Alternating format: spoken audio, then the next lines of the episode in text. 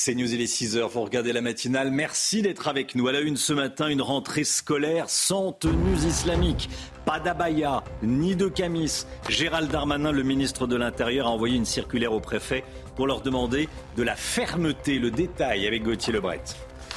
Les Restos du Cœur obtiennent 15 millions d'euros d'aide du gouvernement. L'association est en danger à cause de l'inflation qui rogne sur leur capacité à aider les plus pauvres.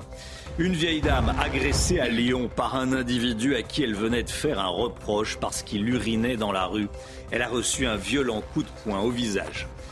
Antoine Dupont prend la défense de Bastien Chaluros, sélectionné dans le 15 de France malgré sa condamnation pour des violences à caractère raciste, une condamnation pour laquelle Bastien Chalureau a fait appel. Antoine Dupont déclare dans le groupe Ça se passe très bien avec Bastien. Faut-il rémunérer les fonctionnaires au mérite? C'est ce que propose le ministre de la fonction publique. Le détail et les informations avec Lomic Guillot. A tout de suite Lomic. C'est donc le grand jour. Aujourd'hui, c'est la rentrée des classes. 12 millions d'élèves reprennent le chemin de l'école ce matin et cette année, elle se fera sans abaya et sans camis. C'est totalement interdit. Alors comment les proviseurs se sont-ils préparés à cette nouvelle règle annoncée par Gabriel Attal? Sur les réseaux sociaux, de nombreuses vidéos circulent pour inciter les élèves à contourner cette règle. Michael Dos Santos. Si une élève arrive en abaya à l'école, la première phase est celle du dialogue. Le chef d'établissement devra échanger avec l'élève dans son bureau, une étape essentielle pour déterminer son intention. Dans cette phase de dialogue, nous n'avons pas toujours la même interprétation que l'élève ou ses parents, hein, qui bien souvent vont nous renvoyer à des arguments euh, euh, de nature culturelle. Nous rappelons euh, que la tenue en elle-même n'a pas la valeur uniquement que lui donne la personne qui la porte, elle a aussi la valeur symbolique que lui donnent les personnes qui la voient. Si l'élève accepte de retirer son abaya, elle pourra alors accéder aux salles de classe. Autre hypothèse, rentrer chez elle pour se changer. En revanche, si elle refuse, les parents seront alertés. L'élève risque alors jusqu'à l'exclusion. Réitération des faits ou, euh, ou, le jour même, euh, par un refus euh, réaffirmé de se conformer à nos, à nos, demandes, on engage une procédure disciplinaire. Optimiste, ce proviseur ne craint pas d'éventuelles tensions, et ce malgré les appels au défi lancés sur les réseaux sociaux. Oui, j'imagine que sur les réseaux sociaux, euh, euh, certains font preuve de beaucoup d'imagination et nos élèves font preuve de beaucoup d'imagination. On saura nous aussi euh, s'y adapter. Pour être épaulés, les chefs d'établissement pourront également faire appel aux équipes des valeurs de la République, du personnel éducatif spécialisé dans les atteintes à la laïcité. Information de la rédaction de CNews. le ministre de l'Intérieur a envoyé hier soir un télégramme au préfet pour demander de la fermeté. Qu'est-ce que dit ce, télégramme, cette circulaire, Gauthier Lebret? Un télégramme au préfet et au directeur de la police et de la gendarmerie euh, nationale. Alors, il aurait demandé de faire remonter euh, systématiquement et sans délai euh, tout débordement et d'être réactif si les équipes éducatives ont besoin d'aide en raison d'un débordement. Alors très précisément, le ministre de l'Intérieur dit la chose suivante. Vous interviendrez toujours en lien avec les autorités éducatives avec tact et modération pour disperser les éventuels rassemblements qui pourraient se produire devant euh, certains établissements. Vous voyez à quoi s'attend Gérald Darmanin, de possibles manifestations pro-Abaya et donc euh, pro-Camis. En cas de hausse de signalement à l'occasion de la rentrée scolaire, vous réunirez sans délai la cellule départementale de lutte contre l'islamisme radical et le repli communautaire. Vous voyez donc que c'est vraiment une rentrée encore plus euh, scrutée euh, que les autres, avec donc cette euh, double interdiction des, abayas et des camis. Une rentrée sensible, dit même le ministre de l'Intérieur dans cette note. Emmanuel Macron a promis de la fermeté vendredi en marge d'un déplacement. Nous devons être intraitables, dit le chef de l'État, alors qu'il s'attend, Emmanuel Macron, à des cas d'élèves en abaya ou en camis euh, ce matin euh, devant les portes euh, de l'établissement scolaire. Alors il dit Emmanuel Macron certains par négligence et d'autres pour défier le système républicain. Et évidemment, la difficulté pour la communauté éducative, c'est quand vous avez des dizaines de cas d'abaya et de camis dans le même établissement scolaire. Mais donc, que ce soit Emmanuel Macron ou le ministre de l'Intérieur, ils s'attendent à des débordements ce matin. Merci Gauthier et on sera en direct devant plusieurs établissements scolaires euh, ce matin avec nos envoyés spéciaux en région parisienne, en région. Euh, je voulais vous rappeler également ce sondage, notre sondage CSA pour CNews, qu'on vous révélait la semaine dernière. Plus de 8 Français sur 10 hein, sont contre le port de la baya à l'école, une tendance qui se confirme au sein des partis politiques, même à gauche. 67% hein. des électeurs de gauche, 67 se sont dit contre un chiffre qui monte à 95% à droite. 12 camions des Restos du Cœur saccagés dans le Nord, Chana. Hein. Oui, un acte de vandalisme honteux qui privera de livraison plus de 80 centres du département et cela pourrait pénaliser jusqu'à 20 euh, 000 personnes. Alors, un nouveau coup dur pour les Restos du Cœur qui connaissent actuellement de grosses difficultés financières. Le gouvernement a d'ailleurs annoncé hier soir une aide de 15 millions d'euros. Sarah Fenzari, Augustin Donadieu, les Restos du Cœur, peut-être en danger de mort à cause de l'inflation. Explication. Le président des Restos du Cœur alerte. Si rien n'est fait, l'association pourrait mettre la clé sous la porte d'ici trois ans. Alors ce dimanche soir, le gouvernement, par la voix d'Aurore Berger, a annoncé une aide exceptionnelle de 15 millions d'euros. Pour les Restos du Cœur, ce sera dans les prochains jours 15 millions d'euros qui seront mis sur la table de manière spécifique pour les aider à passer euh, cette période et donc faire en sorte que les Français les plus fragiles, les plus modestes soient accompagnés. Un peu plus tôt dans la journée, le président de l'association fondée par Coluche faisait cet amer constat. Eh bien, nous allons devoir prendre des mesures très difficiles et notamment réduire fortement le nombre de personnes que l'on va accueillir dès la prochaine campagne. Dire non à des personnes à qui on aurait dû dire oui l'hiver dernier. Et surtout, ce qui est encore plus terrible, c'est que les personnes que l'on va accueillir, eh bien, nous allons devoir leur donner moins de produits. Le gouvernement a également annoncé que 6 millions d'euros seraient dédiés à des associations venant en aide aux tout petits. Du côté de la grande distribution, les enseignes Les Mousquetaires et Carrefour ont annoncé qu'elles mettraient en place des opérations de collecte spécifiquement dédiées à l'association. De quoi permettre aux Restos du Cœur de répondre aux besoins des plus pauvres, qui sont de plus en plus nombreux en France.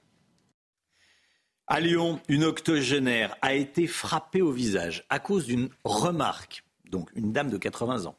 Samedi après-midi, vers 17h, cette dame est tombée sur un homme alcoolisé qui urinait dans la rue, dans le premier arrondissement de Lyon. Et ce qui a provoqué la colère de l'octogénaire qui lui a simplement demandé euh, d'arrêter. Ça n'a pas du tout plu à l'individu qui lui a asséné un coup de poing au visage. Le récit de cette affaire avec Michael Dos Santos. Il est environ 17h samedi après-midi dans le premier arrondissement de Lyon. Une octogénaire reproche à un homme d'uriner dans la rue. L'individu ne supporte pas la remarque et lui assène un coup au visage. Une agression qui ne surprend pas Pierre Oliver, maire du deuxième arrondissement de la ville de Lyon. Ce nouveau fait divers que, que nous avons appris euh, ce week-end à Lyon vient s'ajouter à la longue liste que nous connaissons malheureusement depuis euh, plusieurs années à Lyon.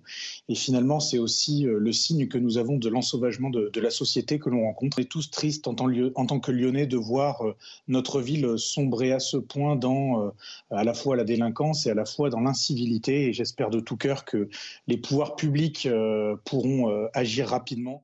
Après avoir chuté au sol, la victime a dû être conduite à l'hôpital. Ses jours ne sont pas en danger.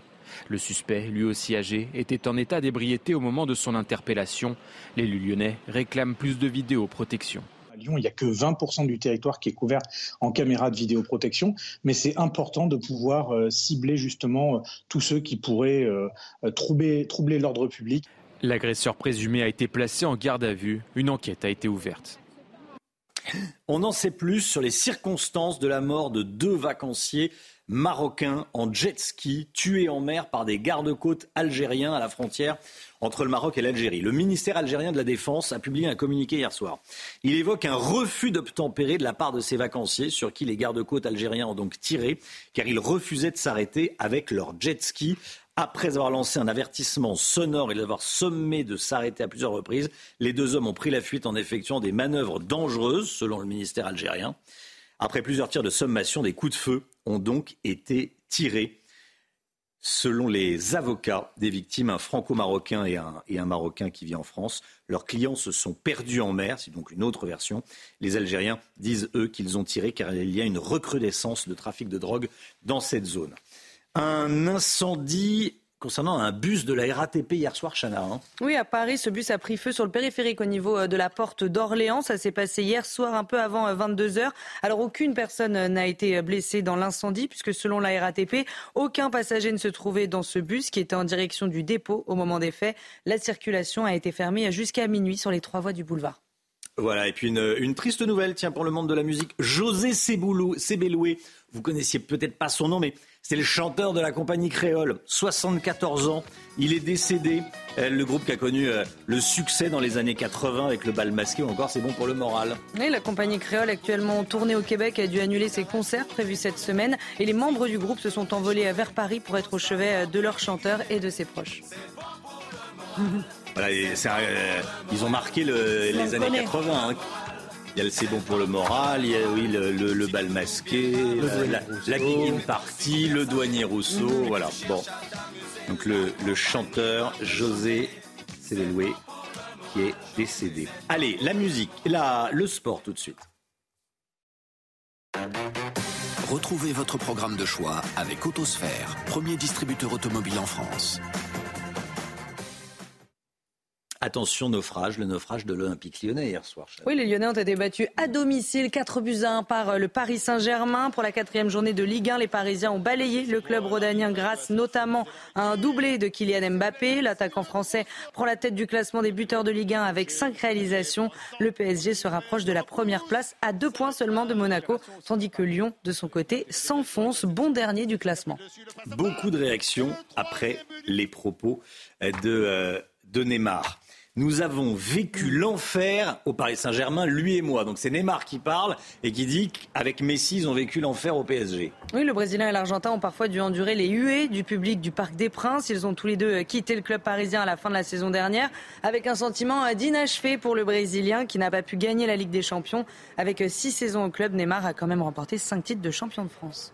Et puis à quelques jours du début de la Coupe du Monde de rugby, la polémique autour de la sélection euh, de Bastien Chalureau prend de l'importance. Le deuxième ligne sélectionné en remplacement de Paul Willemsé, euh, blessé, a été euh, condamné pour des violences à caractère raciste remontant à 2020, une condamnation pour laquelle il affirme avoir fait appel. Mais le capitaine des Bleus, Antoine Dupont, défend Bastien Chalureau. Selon lui, le groupe se porte bien. Écoutez. Nous, pour, la part, pour notre part, les, joueurs, le groupe, on n'a pas, on pas été affectés par ça. Comme l'a dit Fabien, on était au courant de, de cette affaire qui est encore en instruction, je crois. Nous, euh, le rapport qu'on a avec Bastien, ça se passe très bien. Depuis qu'il est arrivé avec nous, il a toujours eu une attitude exemplaire, que ce soit sur le terrain euh, ou en dehors. Et pour nous, c'est ça aujourd'hui le principal. Notre première préoccupation, c'est le terrain, euh, la performance. Et, et, Bastien remplit son rôle parfaitement pour le moment avec nous. Vous avez profité de votre programme de choix avec Autosphère, premier distributeur automobile en France. CNews, il est 6h12. Merci d'être avec nous. Restez bien sur CNews dans un instant. On vous parle d'une assurance pour les victimes de cyberharcèlement. A tout de suite. Bon réveil, bon courage si, vous faites votre rentrée aujourd'hui. CNews, il est 6h15. Merci d'être là. On va parler d'une assurance pour les victimes de cyberharcèlement. Ça sera juste après le point info. Chana. L'automobiliste qui a mortellement fauché un piéton à Paris ce week-end a été euh, interpellé. Une enquête pour homicide involontaire aggravée par le délit de fuite a été ouverte. Dimanche vers 3 h du matin, un homme a refusé de se soumettre à un contrôle de police à Pantin en Seine-Saint-Denis et dans sa course, il a percuté un homme de 30 ans qui décédera une heure plus tard. Et puis des nouvelles de Mathieu Kassovitz. Son état de santé est préoccupant après son accident de moto sur le circuit de l'Inas Montléry en Essonne hier. Mais heureusement, son pronostic vital n'est pas engagé. Touché à une cheville et au bassin, il a été transporté à l'hôpital du Kremlin-Bicêtre. Selon les premiers éléments de l'enquête, l'acteur de 56 ans est seul en cause dans ce grave accident et n'a percuté aucun autre véhicule. Une vague de chaleur s'installe en France depuis hier. Les températures s'envolent et ça va durer au moins jusqu'à la fin du week-end. Un phénomène inédit après la fin de l'été météorologique. On attend jusqu'à 38-39 degrés aujourd'hui dans le sud-ouest. De nombreux records pourraient être battus cette semaine. On va, voir le, on va faire un point mhm. complet sur la vague de, chaleur. On attend des records, Alexandra? Alors oui, a priori, on va battre des records. On attend par exemple 38-39 degrés euh, euh, dans le sud-ouest aujourd'hui. Euh, c'est inédit, surtout ça va mhm. durer longtemps. Donc c'est vraiment une vague de chaleur tardive et surtout très longue. Point complet à 6h30. En ce jour de rentrée scolaire, c'est le moment pour beaucoup d'entre vous de penser à l'assurance scolaire de vos enfants. Cette année, il y a une nouveauté.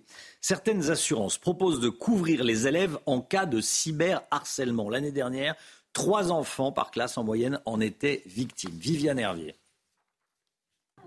Selon les chiffres du ministère de l'Éducation nationale, sur les 12 millions d'élèves qui fréquentent les écoles, les collèges et les lycées, près d'un million ont déjà été confrontés à des situations de harcèlement, soit une moyenne de trois enfants par classe. Moqueries, insultes, menaces, humiliations, photos dégradantes, le phénomène qui s'est développé en même temps que les réseaux sociaux a pris une telle ampleur qu'aujourd'hui des assureurs proposent des garanties supplémentaires contre le cyberharcèlement, Nora Fraisse, dont la fille Marion s'est suicidée après avoir été victime de cyberharcèlement, a décidé de créer une assurance spécifique. Le but, c'est qu'il n'y ait plus un enfant qui soit scolarisé sans qu'il soit protégé sur ce phénomène-là. Parce qu'une année, vous êtes harceleur, l'année d'après, vous pouvez être harcelé et vous avez besoin d'aide. On en est vraiment sur euh, la récupération, aider les enfants à aller mieux et avoir une réputation saine, retrouver le chemin de l'école, se refaire des amis et de se dire qu'il faut que ça s'arrête. Pour 18 euros par an et par enfant, cette assurance propose la prise en charge des frais d'avocat, la possibilité de suivre des cours à domicile, la prise en charge de 10 séances chez un psychologue et enfin l'accès à un bouclier e-réputation. Des professionnels aident les familles à supprimer les contenus nuisibles. Plusieurs types de contrats existent avec des tarifs différents. Leur souscription n'est bien sûr pas obligatoire. Le Royaume-Uni enregistre un nouveau record de traversées illégales de la Manche et on en parle ce matin.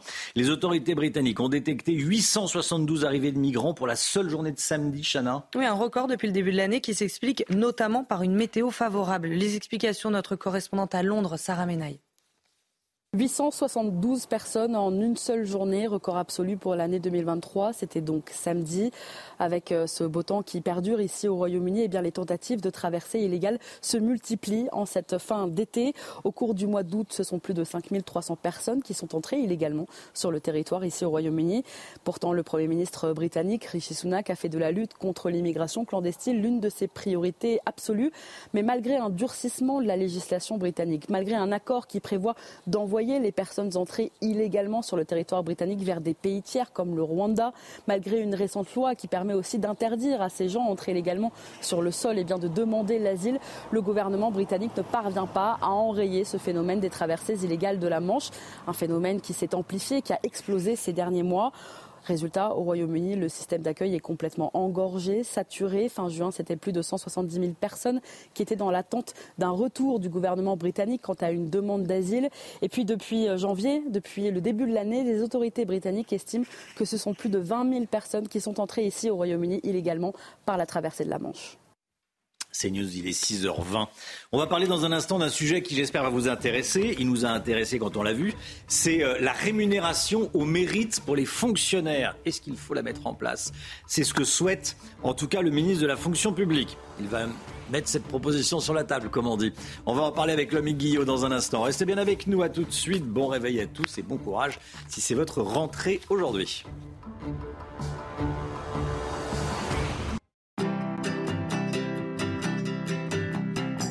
Programme avec Lesia, assureur d'intérêt général.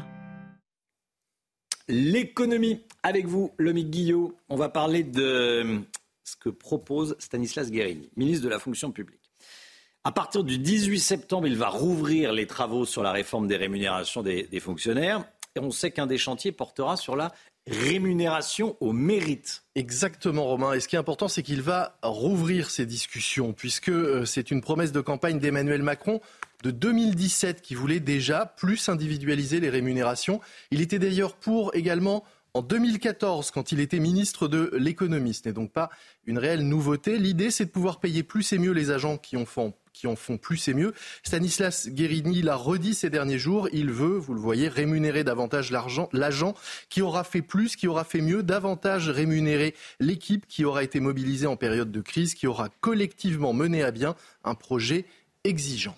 Alors, ça c'est ce qu'il propose. La rémunération au mérite, ça existe déjà pour les fonctionnaires? Oui, en partie. Euh, en effet, en 2008, Nicolas Sarkozy avait instauré une prime de fonction et de résultats euh, qui avait été abrogée par François Hollande, remplacée par le CIA. Le CIA, c'est le complément indemnitaire annuel qui récompense l'investissement personnel euh, d'un fonctionnaire. Il y a aussi une prime de résultats exceptionnels qui, comme son nom l'indique, récompense des résultats exceptionnels, mais au niveau d'une équipe cette fois-ci. Simplement, il n'y a aujourd'hui qu'environ 10% des agents de la fonction publique qui seraient concernés par ces primes au mérite qui existent déjà. Là, l'idée, ce serait de les généraliser et de les étendre à l'ensemble des fonctionnaires. Est-ce que c'est utile? Est-ce que le service est meilleur? Eh bien, pas vraiment. Dans les pays où il existe un système de rémunération variable pour les fonctionnaires, justement, en fonction de leurs résultats et de leur implication, les études ont montré qu'il n'y avait pas réellement d'effet sur le service rendu au public. L'effet éventuel, c'est de dissuader ceux qui n'en font pas assez ou de les, mettre, euh, les remettre au travail.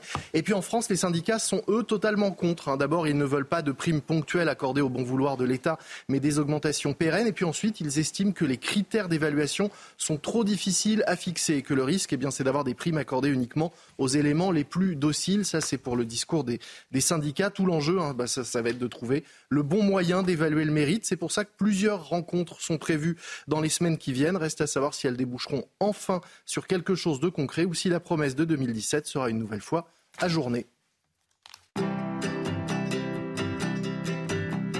C'était votre programme avec Clésia, assureur d'intérêt général. La météo, et on commence avec la météo des plages. Votre programme avec Rosbay, soin d'excellence pour sublimer vos cheveux. Rosbay.com du soleil en prévision sur toutes les plages, ou presque, avec 28 degrés sur terre à Deauville et 19 degrés dans l'eau. Attention, risque d'hydrocution, 31 à Quiberon, de fortes chaleurs généralisées plein soleil, un indice UV euh, des 6 et nous descendons en direction euh, de l'Aquitaine, du Pays Basque avec quelques nuages en cours de journée mais de très fortes chaleurs jusqu'à 35 degrés euh, localement, 22 degrés dans l'eau à la Cano, un indice UV de 7, plein soleil également sur les bords de la Méditerranée comme à Sanary, une eau à 22 degrés, un indice de 8 et nous finissons avec la Corse, 30 degrés pour Ajaccio, c'est au-dessus des moyennes de saison et 24 degrés dans l'eau. Votre programme avec Rosbay, soin d'excellence pour sublimer vos cheveux. Rosbay.com Le temps, Alexandra Blanc. C'est l'heure de vous plonger dans la météo avec Mondial Piscine. Mondial Piscine, la passion de réaliser vos rêves. Et on commence avec l'Espagne, Alexandra. Hein. Vous nous emmenez à Santa Barbara en Catalogne. Oui, exactement. Euh, c'est euh, tout près de Tarragone avec donc ces inondations impressionnantes hier en Espagne. On a eu des inondations également du côté de Madrid et donc là du côté de Santa Barbara en Catalogne avec ces images impressionnantes. On a de grosses inondations actuellement euh, du côté de l'Espagne avec des pluies et donc des torrents de boue et on a eu vraiment beaucoup beaucoup d'eau en seulement quelques heures. Alors en France, changement de décor, la dépression est située sur l'Espagne et en France on a des conditions conditions météo anticycloniques avec d'ailleurs une vague de chaleur qui va s'installer. Elle a commencé hier et elle va se poursuivre au moins jusqu'à dimanche. Préparez-vous à avoir chaud, température presque caniculaire prévue pour votre journée de lundi. Alors côté ciel, eh bien c'est plutôt calme, plutôt beau. On a seulement quelques nuages en allant vers le sud-ouest. Le vent d'automne qui également euh, souffle assez fort et qui rapporte donc parfois un temps un petit peu plus brumeux, un petit peu plus nuageux comme c'est le cas sur le Languedoc-Roussillon. On aura également quelques nuages cet après-midi près des côtes de la Manche, mais partout ailleurs du soleil, si vous êtes à Lille, si vous êtes à Paris, si vous êtes à Lyon ou encore à Marseille, ciel parfaitement dégagé aujourd'hui. Côté température, les températures sont déjà particulièrement douces ce matin. 18 degrés à Paris, déjà 23 degrés pour nos amis toulousains ou encore 19 à Marseille. Et dans l'après-midi, les températures s'envolent, vagues de chaleur qui donc s'installent sur le pays. On n'a presque jamais eu aussi chaud euh, pour un mois de septembre, avec localement 30 degrés à Paris, 35, 36 degrés en allant euh, vers le sud-ouest, 37 degrés euh, du côté de Limoges, et vous aurez localement jusqu'à 32 degrés en Bourgogne, températures qui vont se maintenir au moins jusqu'à la fin de semaine. Une rentrée scolaire placée donc sous le signe de la chaleur. C'était la météo avec Mondial Piscine. Mondial Piscine, la passion de réaliser vos rêves. Il est bientôt 6h30. Merci d'être avec nous. Vous regardez la matinale de CNews. Question, tiens, faut-il interdire le port de signes religieux aux parents d'élèves qui accompagnent des sorties scolaires? C'est ce que propose Eric Ciotti dans le journal du dimanche, dans le collimateur notamment le voile islamique. Le chauffard, auteur d'un refus d'obtempérer mortel à Paris, a été interpellé. Dans sa fuite, il avait renversé un homme de 30 ans. Ça s'est passé dans la nuit de samedi à dimanche. 4500 caravanes de gens du voyage à Gros-Tanquin en Moselle, malgré la promesse d'Édouard Philippe de ne plus organiser de tels rassemblements sur ce lieu. Vous entendrez la colère d'un maire en direct avec nous dans un quart d'heure. Jordan Bardella annonce qu'il sera tête de liste du Rassemblement national aux européennes de juin prochain. Pourquoi se lance-t-il? On verra ça avec Gauthier Lebret, 6h50. Jusqu'à 38 degrés attendus dans le sud-ouest de la France aujourd'hui. L'Hexagone est marqué par une vague de chaleur tardive cette semaine. Comment l'expliquer? Alexandra Blanc avec nous sur le plateau. A tout de suite Alexandra. Est-ce qu'il faut interdire le port de signes religieux aux parents d'élèves pendant les sorties, scolaires?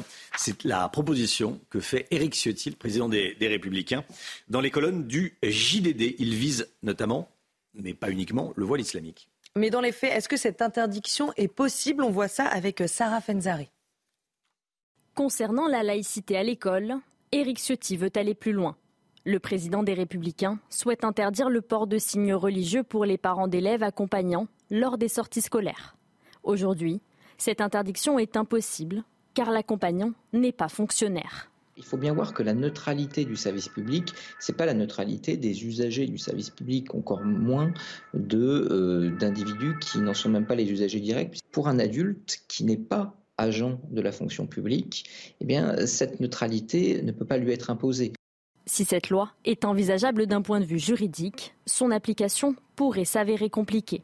La question après qui se pose, c'est potentiellement la constitutionnalité et la conventionnalité. Donc, euh, recours devant le Conseil constitutionnel, recours devant la CEDH. Comme je l'évoquais tout à l'heure, les chances pour que ce soit censuré par un juge ou l'autre apparaissent relativement limitées parce qu'on parle encore une fois euh, euh, d'accompagnants agissant euh, de gré à gré avec un service. On peut considérer également que ce sont des usagers, que ces usagers, que ces usagers, on leur impose une neutralité qu'on n'a pas leur imposée, auquel cas ça pourrait potentiellement être inconstitutionnel. En 2021, le Sénat avait déjà voté l'interdiction de signes religieux pour les accompagnateurs de sorties scolaires. L'amendement n'a finalement pas été retenu dans le texte final.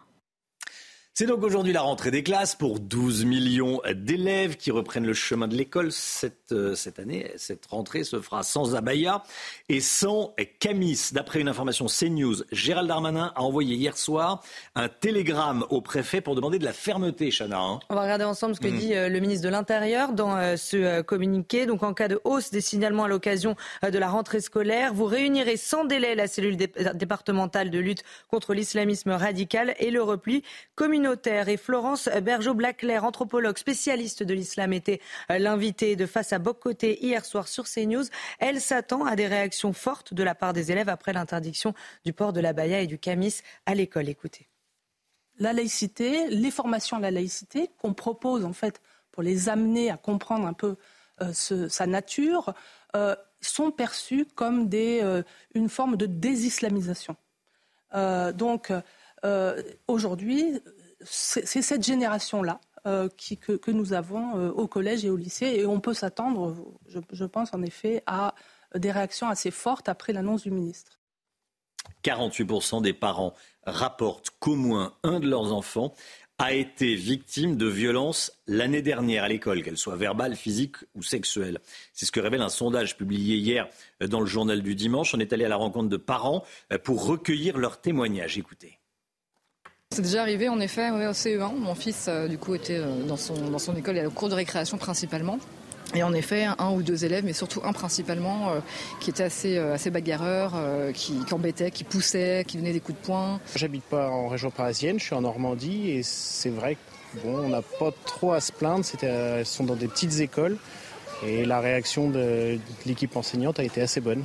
Donc ça s'est réglé assez vite. Et un soir, notre fille est venue nous voir et nous a dit ben, j'ai été. Euh, a, elle a nommé un petit garçon euh, dans l'école en disant Maman, euh, il, m'a demandé à voir mes parties intimes.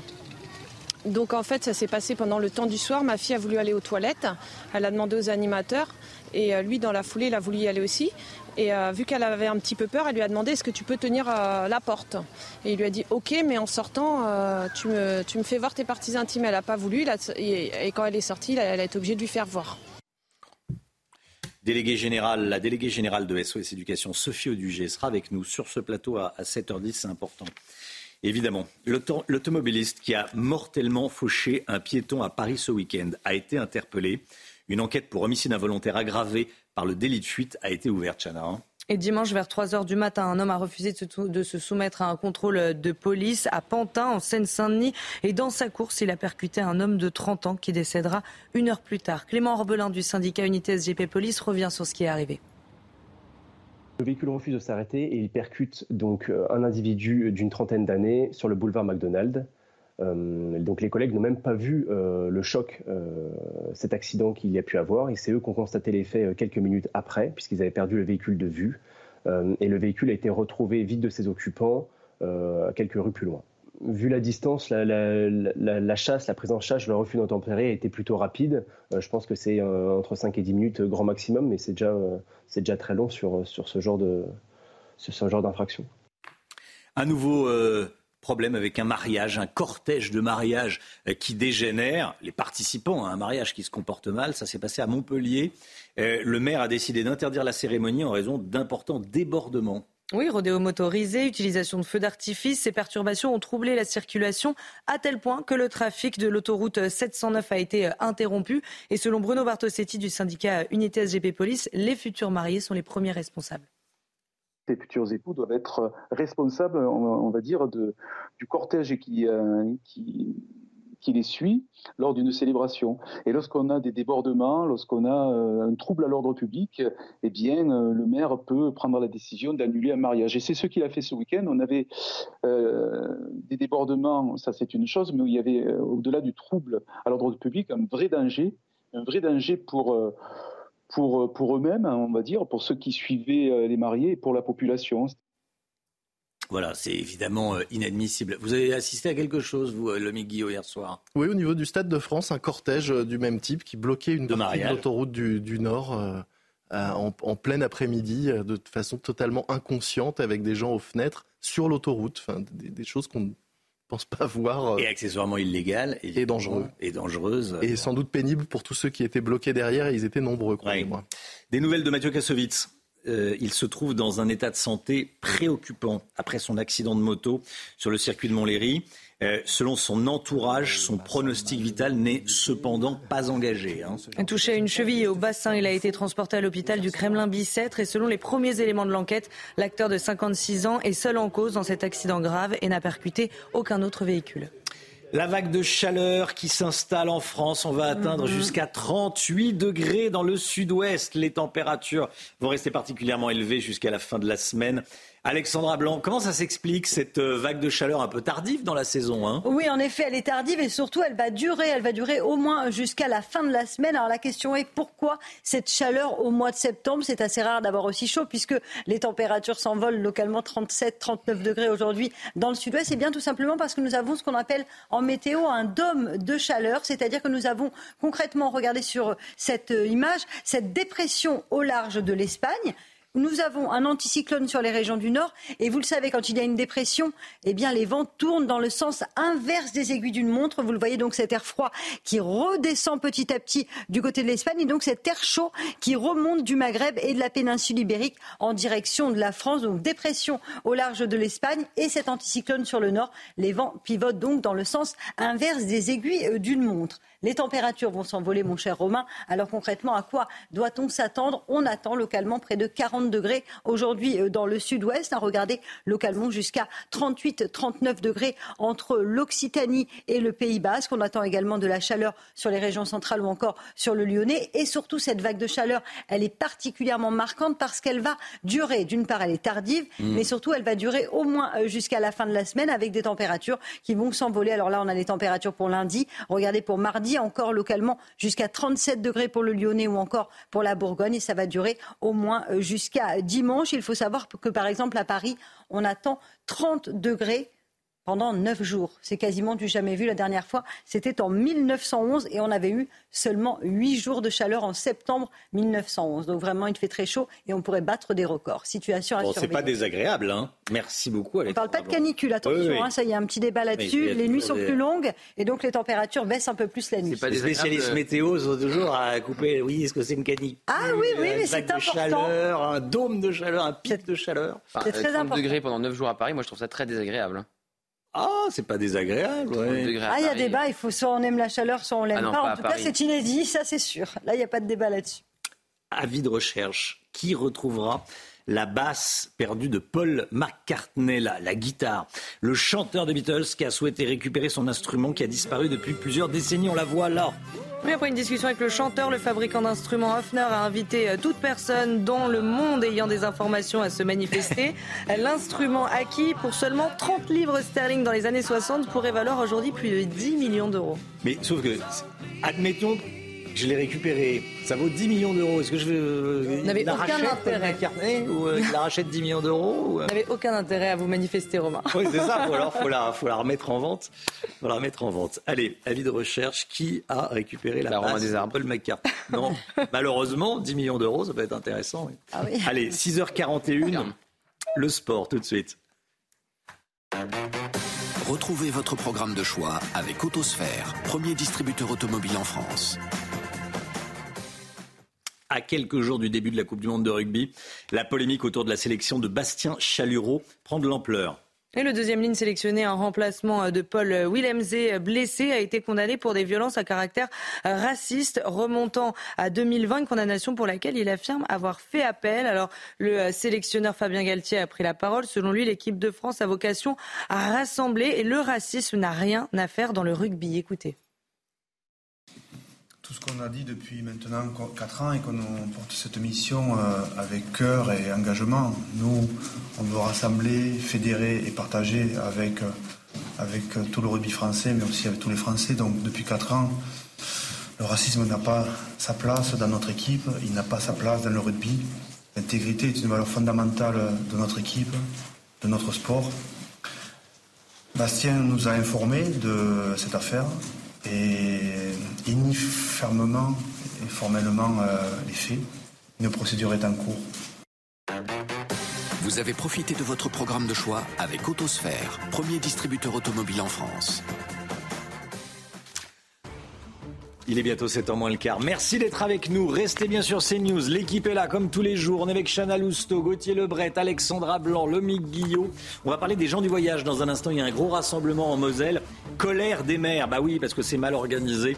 On sera en direct avec un, un maire, Jean Del, maire de Bistroff. Voilà, il va nous expliquer comment ça se passe exactement.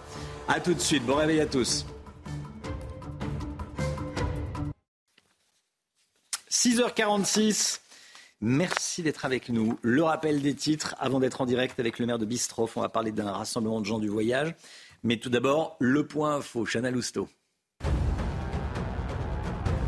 C'est le grand jour. Aujourd'hui, c'est la rentrée des classes. 12 millions d'élèves reprennent le chemin de l'école ce matin. Et cette année, cette rentrée se fera sans abaya et sans camis. Et selon une information CNews, le ministre de l'Intérieur a envoyé un télégramme au préfet hier soir pour leur demander de la fermeté. L'État promet une aide supplémentaire de 15 millions d'euros pour les Restos du Cœur en difficulté financière. L'association avait annoncé un peu plus tôt être contrainte de réduire son nombre de bénéficiaires cet hiver. Il faut dire que le nombre de demandes explose face à l'inflation. Par ailleurs, une enveloppe de 6 millions d'euros sera distribuée à des associations venant en aide aux tout petits. Et puis Volodymyr Zelensky affirme avoir conclu un nouvel accord avec la France. Le président ukrainien s'est entretenu au téléphone avec Emmanuel Macron hier. Selon lui, il s'agit d'une formation des pilotes ukrainiens en France. Dans son compte-rendu, l'Elysée affirme que le chef de l'État a réitéré sa détermination à soutenir l'Ukraine sans pour autant mentionner cet accord. On est en direct avec Jean Del, maire de Bistroff. Bonjour monsieur le maire, merci beaucoup d'être en direct avec nous à parler du rassemblement des gens du, du voyage. Rassemblement qui a commencé. C'est un rassemblement évangélique en réalité. Hein? Oui, bonjour. Bonjour, monsieur le maire. Donc le rassemblement a commencé depuis une Les caravanes sont arrivées depuis une semaine. Oui, c'est un rassemblement évangélique. Et bon, nous, les communes, euh, voilà, c'est... on a toujours les mêmes problèmes depuis toute la semaine. Bah oui, 4500 caravanes comptabilisées, 4500, bon. Il y a combien de personnes au total? 4500 caravanes et combien de personnes à peu près? Entre 25 et 30 000. 25 et 30 000. Comment est-ce que vous gérez tout ça? Ah, C'est très compliqué. Donc on a, il y a différents problèmes. C'est Imaginez-vous une commune de 350 habitants qui passe à 30 000 euh, avec une infrastructure routière. Imaginez une, une, ville de 30 000 habitants avec une seule entrée imaginez-vous ce que ça peut donner. Euh, c'est une circulation dense, c'est vraiment l'activité. Euh, autour est complètement perturbée. C'est principalement une activité agricole. Elle est complètement perturbée pendant les périodes des récoltes, au milieu des voitures. Euh, et on a un gros, gros souci. Nos communes, notre commune, c'est, les communes limitrophes, c'est des véritables toilettes à ciel ouvert. Il y a des déjections partout, partout. C'est vraiment compliqué. Et un deuxième souci, c'est euh, l'alimentation en eau. Il y a un seul, un seul château d'eau qui alimente les deux, deux, trois communes autour. Et dites-vous bien, quand on passe de 1500 à 2000 personnes qui sont alimentées sur le château d'eau, qui débitent à peu près 20 mètres cubes heure, euh, donc euh, les pèlerins ont besoin d'eau, donc euh, ils limitent le débit, euh, les gros débits pour remplir les conteneurs de 12 à 14 et après 20 heures. Donc vous retrouvez euh, des pèlerins qui vont se brancher sur tous les poteaux d'incendie du secteur pour, avoir de l'eau parce qu'ils n'ont plus que de l'eau euh, à, petit débit. Et donc le syndicat des eaux a fermé sur les dix communes environnement, environnement, environnantes les poteaux d'incendie. Donc, euh, s'il venait y avoir un gros incendie sur une ferme, c'est énormément de fermes. Et ça, pose des problèmes de, ça pose des problèmes de, de sécurité. Surtout que vous, a, vous, avez le sentiment d'avoir été un petit peu trahi parce que euh, l'État vous avait dit que c'était terminé, ces rassemblements. Ah, suite au constat qu'on refait cette fois-ci, on a eu le même constat en 2017-2015 et 2017-2015, euh, le problème de déjection, le problème de circulation, euh, le démarchage forcé, on, le, voilà, il y a, on est vraiment, il y a vraiment un problème. Ouais. l'État nous avait promis, a fait un constat. Il y avait le, il était sénateur, M. Rimbourg, je pense, je crois qu'il était sénateur, était, s'est rendu sur place, a constaté les, tous ces désagréments et elle nous avait promis qu'il y aurait plus de rassemblement chez nous c'est vraiment, voilà, c'est vraiment une trahison. On ne comprend pas euh, que l'État soit revenu sur sa parole mm. pour, euh, pour remettre le rassemblement chez nous. Surtout qu'en en France, on a 90 départements. si chacun faisait un effort et les prenait une fois tous les ans, ça serait bien. Oui, nous, on ça pourrait être tournant. Ça pourrait être effectivement tournant. Merci beaucoup, Monsieur le maire. Bon courage à vous. Merci d'avoir témoigné euh, ce matin dans la matinale de, de CNews. Dans un instant, on va parler politique. Jordan Bardella est officiellement candidat aux européennes. L'édito politique avec Gauthier Lebret. A tout de suite.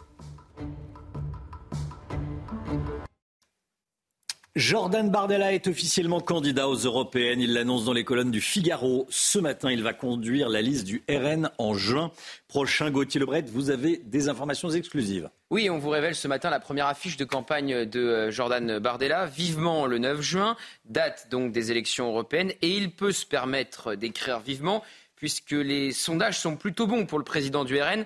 Il arrivera en tête avec 25% des voix, selon un, sondage IFOP publié ce week-end dans le journal du dimanche. Loin devant ses concurrents à droite, LR qui fera entre 8 et 9%, Reconquête entre 6,5 et 7%. Donc, et donc, en plus, il compte bien assécher les voix de ses concurrents, à l'image de Nicolas Sarkozy en, en 2007, qui avait réduit comme peau de chagrin le score de Jean-Marie Le Pen.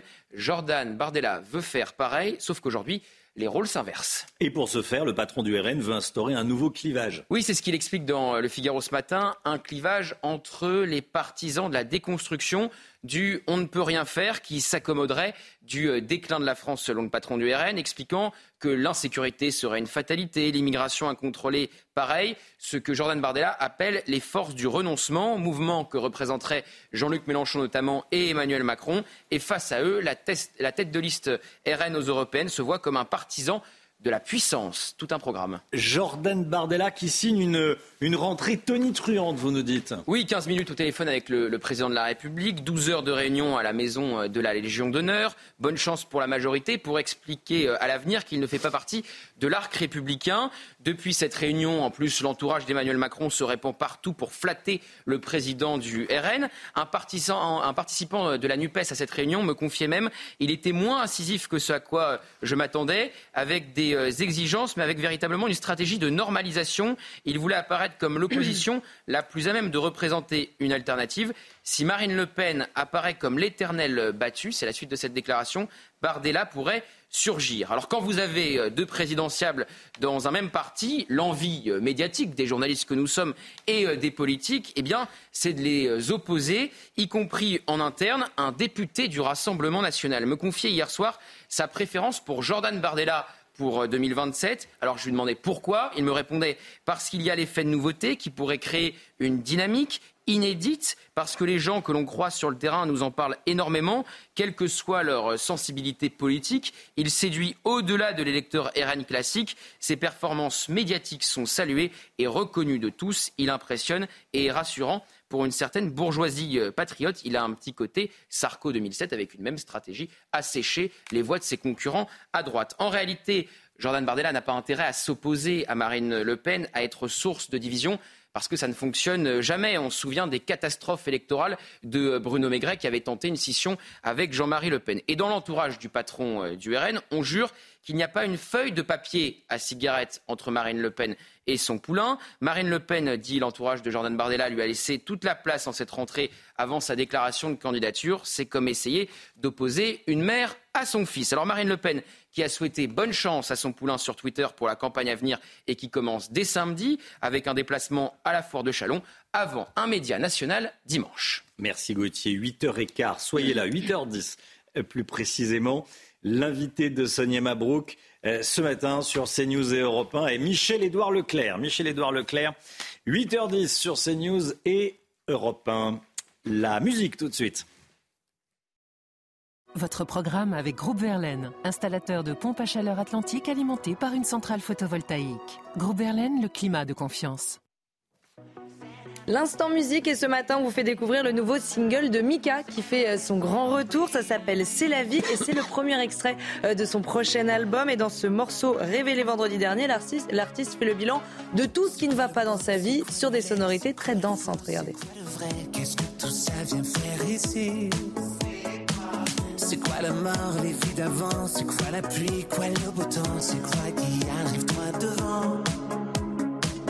C'est quoi ce rite sur mon visage. Pourquoi elles viennent cafeter mon âge Même si vieillir est un naufrage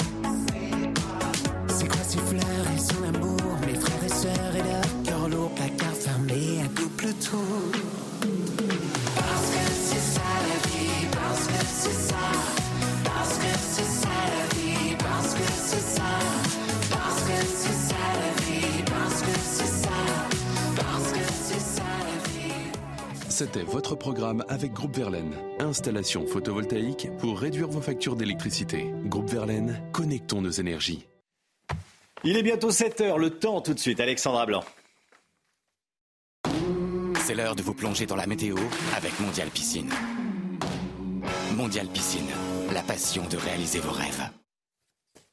Le temps avec vous, Alexandra. Il va faire chaud aujourd'hui et toute la semaine. Hein. Oui, en effet, ça va durer. Vague de chaleur particulièrement intense attendue euh, donc euh, cette semaine avec des températures qui vont localement frôler les 40 degrés. Ce sera le cas dans le sud-ouest et puis ce ciel de feu hier euh, du côté de Paris avec les poussières du Sahara qui remontent sur les régions du nord. Ne lavez pas vos voitures cette semaine puisqu'il va y avoir donc de la poussière, le sable du Sahara qui va donc s'installer notamment sur la façade ouest. Alors au programme ce matin, un temps très lumineux. On a seulement quelques nuages en direction du sud-ouest. Dans l'après-midi, très peu d'évolution, toujours un temps très lumineux sur 99% du territoire, toujours quelques nuages sur la façade ouest ou encore au pied des Pyrénées, quelques nuages également près des côtes de la Manche et puis maintien également du vent d'autant autour du golfe du Lion. Côté température, c'est déjà très doux ce matin, déjà 23 degrés en moyenne du côté de Toulouse ou encore 18 degrés à Paris et dans l'après-midi, les températures s'envolent. Vague de chaleur qui s'installe donc en France avec localement 34 à 35 degrés entre Bordeaux et Toulouse. Vous aurez 37 degrés du côté de Limoges, 36 degrés à Clermont-Ferrand et en moyenne 35 degrés entre la Touraine et les régions de l'Est, notamment en Bourgogne. C'était la météo avec Mondial Piscine. Mondial Piscine, la passion de réaliser vos rêves. CNews, il est 7h01. Merci d'être avec nous. Merci d'avoir choisi CNews pour démarrer cette journée. À la une ce matin, la rentrée scolaire, sans tenues islamiques, pas d'abaya, ni de camis. Gérald Darmanin a envoyé une circulaire au préfet pour leur demander de la fermeté. Marine Sabourin sera en direct avec nous depuis un établissement scolaire parisien. Jean-Luc Thomas sera également avec nous depuis Montauban. On va vivre cette rentrée. Et puis on est avec vous, Sophie Audugé. Bonjour. Bonjour. Présidente déléguée générale de SOS Éducation. A tout de suite. Les Restos du Cœur obtiennent 15 millions d'euros d'aide du gouvernement. L'association est en danger à cause de l'inflation qui rogne leur capacité à aider les plus pauvres. Une vieille dame agressée à Lyon par un individu à qui elle venait de faire un reproche. Pourquoi? Parce qu'il urinait dans la rue. Elle a reçu un violent coup de poing au visage.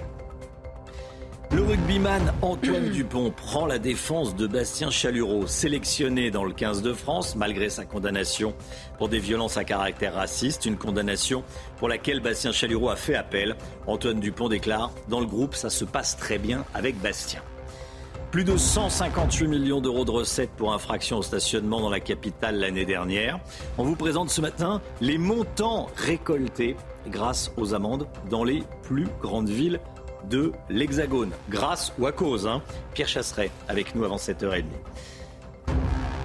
12 millions d'élèves qui vont retrouver, comme on dit, le chemin de l'école aujourd'hui. En cette euh, année 2023, une, cette rentrée se fera sans abaya et sans camis, ces vêtements islamiques.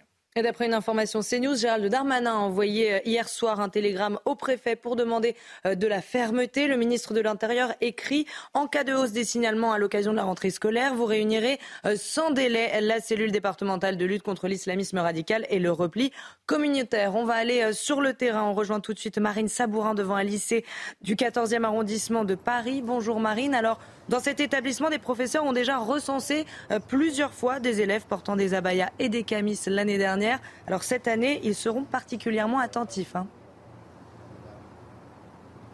Oui, euh, Chana, nous sommes dans le 14e arrondissement de Paris. L'établissement préfère ne pas être euh, cité pour des raisons de euh, sécurité, car les élèves, en voyant nos directs, eh bien, pourraient être tentés à l'idée de porter des abayas ou des camis. Alors, dans cet établissement, vous le disiez, on a déjà recensé plusieurs fois le port de ces tenues qui sont toujours signalées au rectorat. Ce que nous confiait la directrice de cet établissement, eh bien, que ce sont principalement des jeunes filles qui dérogent au principe de laïcité. Dans ces cas-là, eh bien, l'établissement dialogue toujours avec elle pour savoir pourquoi elle porte ces euh, tenues. Ce qu'il en ressort, eh bien, c'est cette pression morale exercée par euh, des camarades. L'une de ces jeunes filles, interrogée euh, par ses professeurs, puisqu'elle portait une abaya lors d'une sortie scolaire, expliquait qu'elle ne savait pas qu'en dehors de l'établissement, eh bien, les règles étaient les mêmes. Quand les professeurs lui ont demandé pourquoi elle portait cette tenue, elle a répondu car des gens pourraient me voir. Alors ici, on nous explique eh bien, que depuis plusieurs mois, les professeurs notent une hausse des principes, une, des atteintes au principe de laïcité depuis plusieurs mois et que la clarification de Gabriel Attal était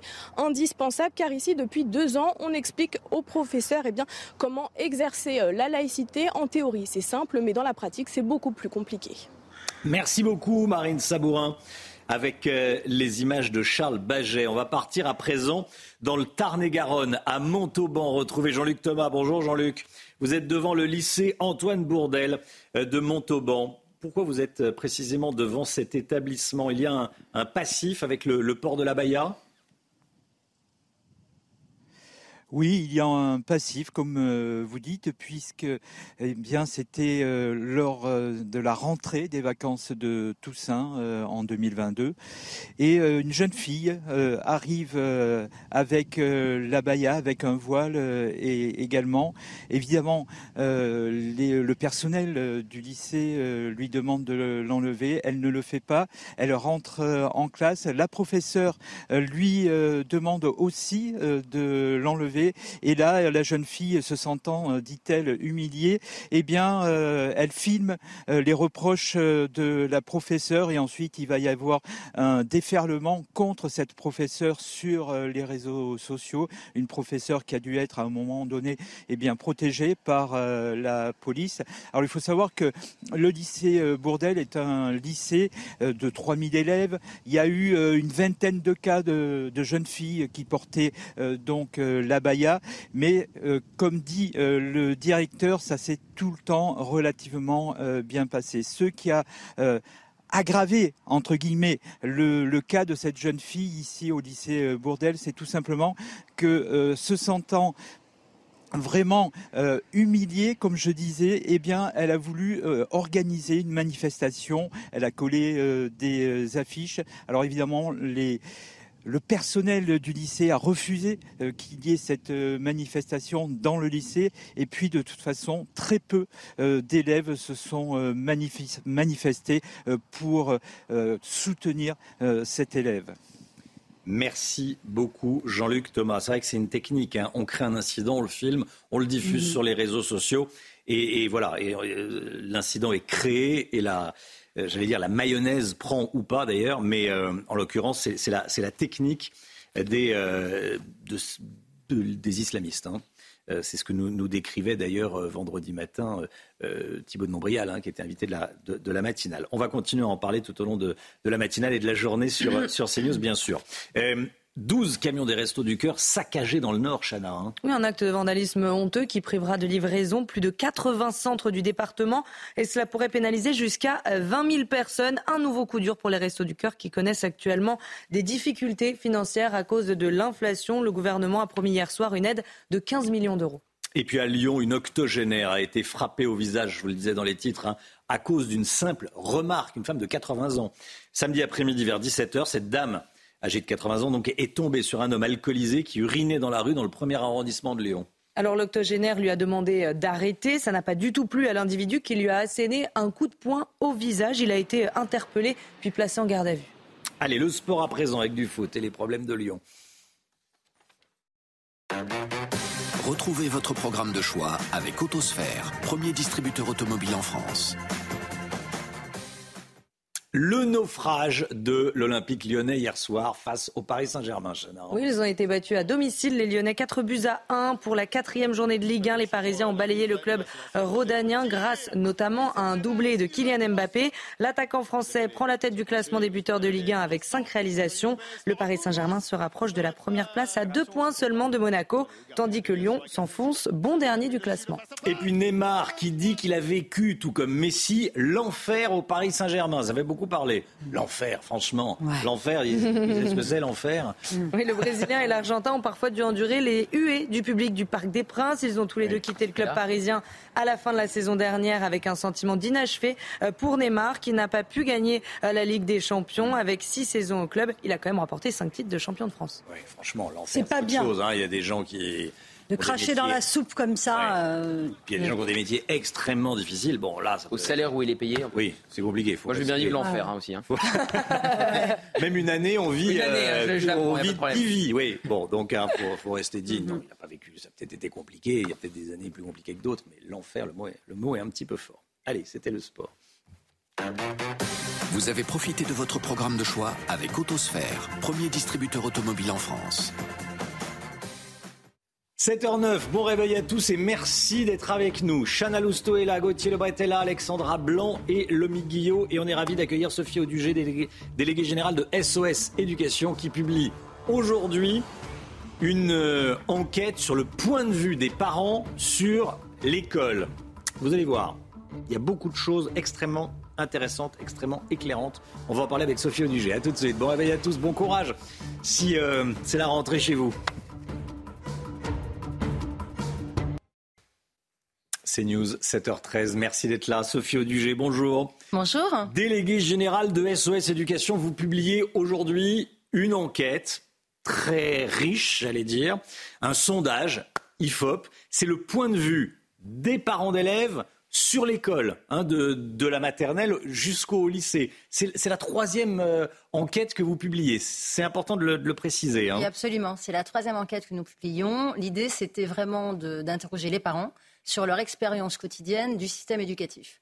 Donc on interroge des parents qui hmm. ont des enfants scolarisés dans l'année de l'enquête. Voilà, ce qui nous permet d'être vraiment euh, concret et pas du tout dans le théorique. Un mot de politique. Déjà, 57% des parents ont une mauvaise opinion de Gabriel Attal, ministre de l'Éducation. Comment est-ce que vous l'expliquez? Alors, en fait, euh, évidemment, hein, il y a eu ce changement de ministre euh, en plein moment, au moment où on devait lancer l'enquête. Donc on avait prévu d'interroger sur la cote de popularité de Papendiaï, qui est à qui était à 32% en fait. Hein.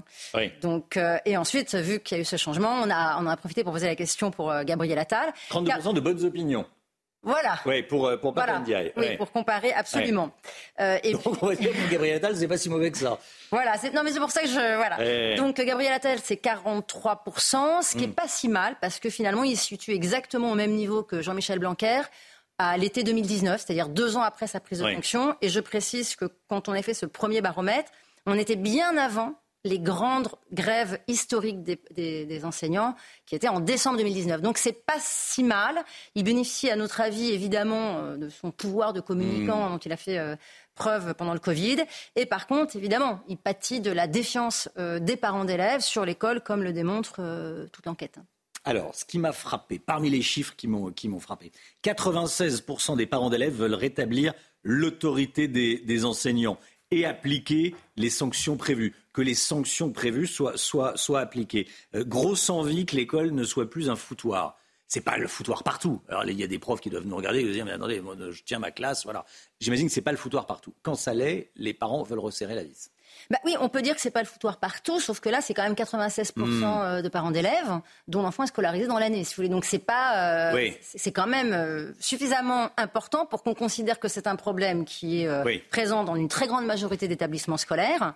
Et surtout, ce qui est intéressant sur ce chiffre, c'est que c'est complètement transpartisan. On pourrait penser qu'un certain nombre de, de, parents de proximité politique, on va dire plus à, à, l'échiquier politique de, de gauche, seraient pas d'accord. Non, pas du tout. Tous les parents demandent, quel que soit leur proximité politique, euh, un retour de l'autorité des enseignants en premier lieu, puisque c'est ce que, ce, que, ce que donne ce chiffre, 96%, hein, c'est retour de, de l'autorité des enseignants.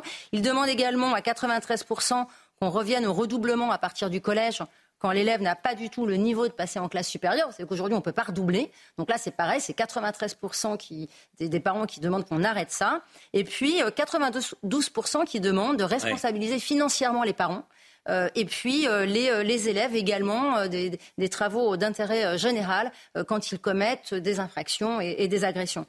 Donc ça, ça, si vous voulez, ce qui est hmm. très important dans l'enquête, et ça se retrouve partout, c'est qu'il n'y a aucune amélioration du point de vue des parents d'élèves sur ces trois éditions, c'est-à-dire que ça, ça, couvre les six années hein, de, de, présidence d'Emmanuel Macron et donc de politique éducative de la présidence d'Emmanuel Macron, les parents d'élèves ne voient aucune amélioration. Pire, tous les indicateurs se dégradent, mais surtout on revient à des fondamentaux, c'est-à-dire que les parents attendent de l'école qu'elle instruise et qu'elle protège leurs enfants. Et ce n'est pas le cas, euh, notamment, c'est ce que démontre cette enquête où on a fait un zoom justement sur la sécurité notamment. Euh, ce qui se passe quand une école va mal, quand l'école va mal, c'est que le niveau baisse. 70% des parents d'élèves estiment que le niveau des élèves s'est dégradé depuis 10 ans. Hein. c'est euh, uniquement à cause de, l'enseignement ou ce sont aussi les parents d'élèves qui ont lâché C'est quoi le niveau des élèves baisse? Oui, alors ce qu'il faut quand même rappeler. Ils travaillent moins. Euh, bien sûr. Alors, moins bien, moins. Il y, a plusieurs éléments. Ce qui est clair, c'est hmm. que c'est le rôle de l'école d'instruire. Hein. On ne va pas commencer à dire que maintenant c'est le rôle des parents. Euh, le problème, c'est que vu que l'école euh, a abandonné sa mission d'instruction et de sécurité, bah, évidemment, on ne peut pas demander aux parents de prendre le relais. C'est pas leur métier. Donc les parents constatent deux choses. Ils constatent d'abord que le niveau de, de, leurs enfants et le niveau général des élèves s'est fortement dégradé et ils ont également un niveau de satisfaction qui baisse sur la nature et la qualité des enseignements qui sont dispensés. Ça, on l'observe évidemment depuis euh, les, dernières euh, éditions, mais surtout, ce qui est très marquant sur cette édition, c'est euh, la, baisse très importante de satisfaction sur les enseignements dans le secondaire. On n'a que 52% des parents qui se disent satisfaits des enseignements qui sont faits au collège. C'est 15 points de moins qu'il y a 4 ans. Et ce qui est particulièrement surprenant, c'est que c'est également aujourd'hui le cas en lycée. Et le lycée, c'est 13% de moins en seulement deux ans. Ce qui là traduit bien une désaffection importante des parents d'élèves sur la réforme du bac. On a vu que Gabriel Attal avait déjà pris un certain nombre de mesures, mais on a également testé hmm. euh, la, volonté des parents de revenir à un examen euh, national et, non plus au contrôle continu. Et ils sont euh, demandeurs à 67%. Donc il y a là aussi à la fois les enseignements qui ne satisfont pas les parents d'élèves et le niveau des élèves qui est dramatiquement bas. Et, et là-dessus, tous les parents d'élèves s'accordent à, faire ce reproche-là. Sophie Audugé, je voulais vous entendre également sur les abayas. Bon, oui. les camis, les vêtements islamiques, c'est désormais euh, interdit. Alors, ça l'était déjà, maintenant, euh, ça va être euh, respecté. Qu'est-ce que vous en dites? Vous dites enfin Oui, bah, tout le monde euh, ne peut que saluer euh, le fait que Gabriel Attal ait eu, euh, on va dire, la clarté qui, et la fermeté qui a été la sienne ces derniers jours. ce qui est important, c'est également la sémantique qu'il a utilisée. Pour, pour, le coup, là, je trouve que le fait de tester l'institution par ses élèves c'est une réalité. Après, il euh, ne faut pas non plus penser euh, que c'est pas. Enfin, je veux dire, c'est un peu l'arbre qui cache la forêt. Il y a mhm. d'autres problèmes dans l'école très importants, des absences, des contestations d'enseignement, le refus de commémorer l'assassinat de Samuel Paty. tout ça ne se limite pas, si vous voulez, aux vêtements. Je pense qu'il faut rappeler aussi et surtout que l'école de la République est laïque, parce que l'État français est laïque, et que c'est important pour ces jeunes et contrairement à ce que disent les, filles, euh, où là c'est quand même un retournement euh, des principes, c'est que à l'école on ne peut pas être identifié parce que justement on vient pour apprendre et qu'on n'a pas à porter sur soi une identification. Le fait de défendre qu'il faut que chacun vienne comme il veut à l'école et justement qu'il manifeste euh, son appartenance communautaire ou religieuse, c'est une laïcité à l'américaine. Voilà. Donc si les filles défendent une laïcité américaine, ben, très bien. Mais en l'occurrence, ce n'est pas la laïcité française qui se traduit par la neutralité, notamment dans l'école publique. Rappelons qu'il y a des écoles privées de confession musulmane qui accueillent les enfants euh, des familles musulmanes qui le souhaitent, ou d'ailleurs ce genre de tenue n'est pas autorisé. Sophie Audugé, déléguée générale de SOS Éducation, merci d'être venue ce matin. Merci à vous. Euh, pour nous présenter votre euh, nouveau sondage, donc euh, sondage IFOP. On le retrouve sur votre site internet. Absolument, et sur le site de l'IFOP. Voilà, et accessoirement dans le, dans le JDD Absolument. qui en parlait hier en une. Merci beaucoup Sophie Audugé. Merci Audugé. L'économie tout de suite avec Lomi Guillaume. Votre programme avec Lesia, assureur d'intérêt général. Certaines photos sur Instagram peuvent rapporter des fortunes, l'homme Guillaume. C'est le cas pour les stars, selon une étude qui vient d'être publiée. Oui, en effet, c'est le cabinet euh, Hopper H Q qui réalise euh, cette étude régulièrement. Et là, la toute dernière donne la liste des 10 personnalités qui gagnent le plus d'argent grâce à Instagram.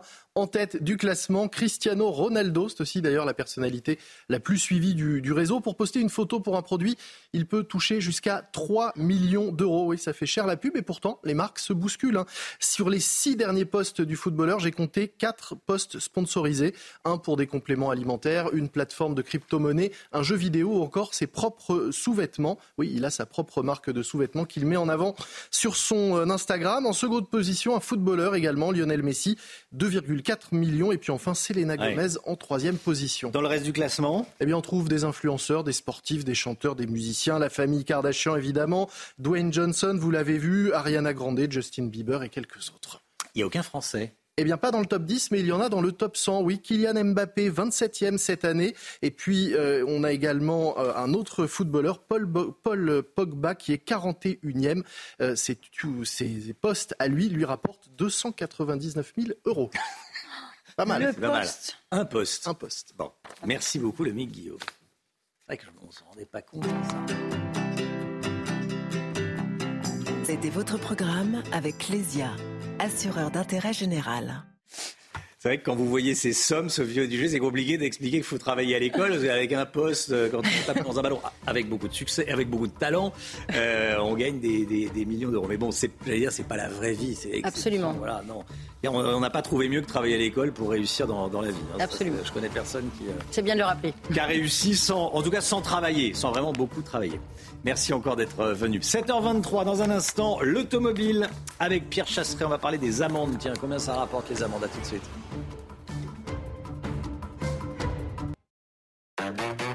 Retrouvez votre programme de choix avec Autosphère, premier distributeur automobile en France.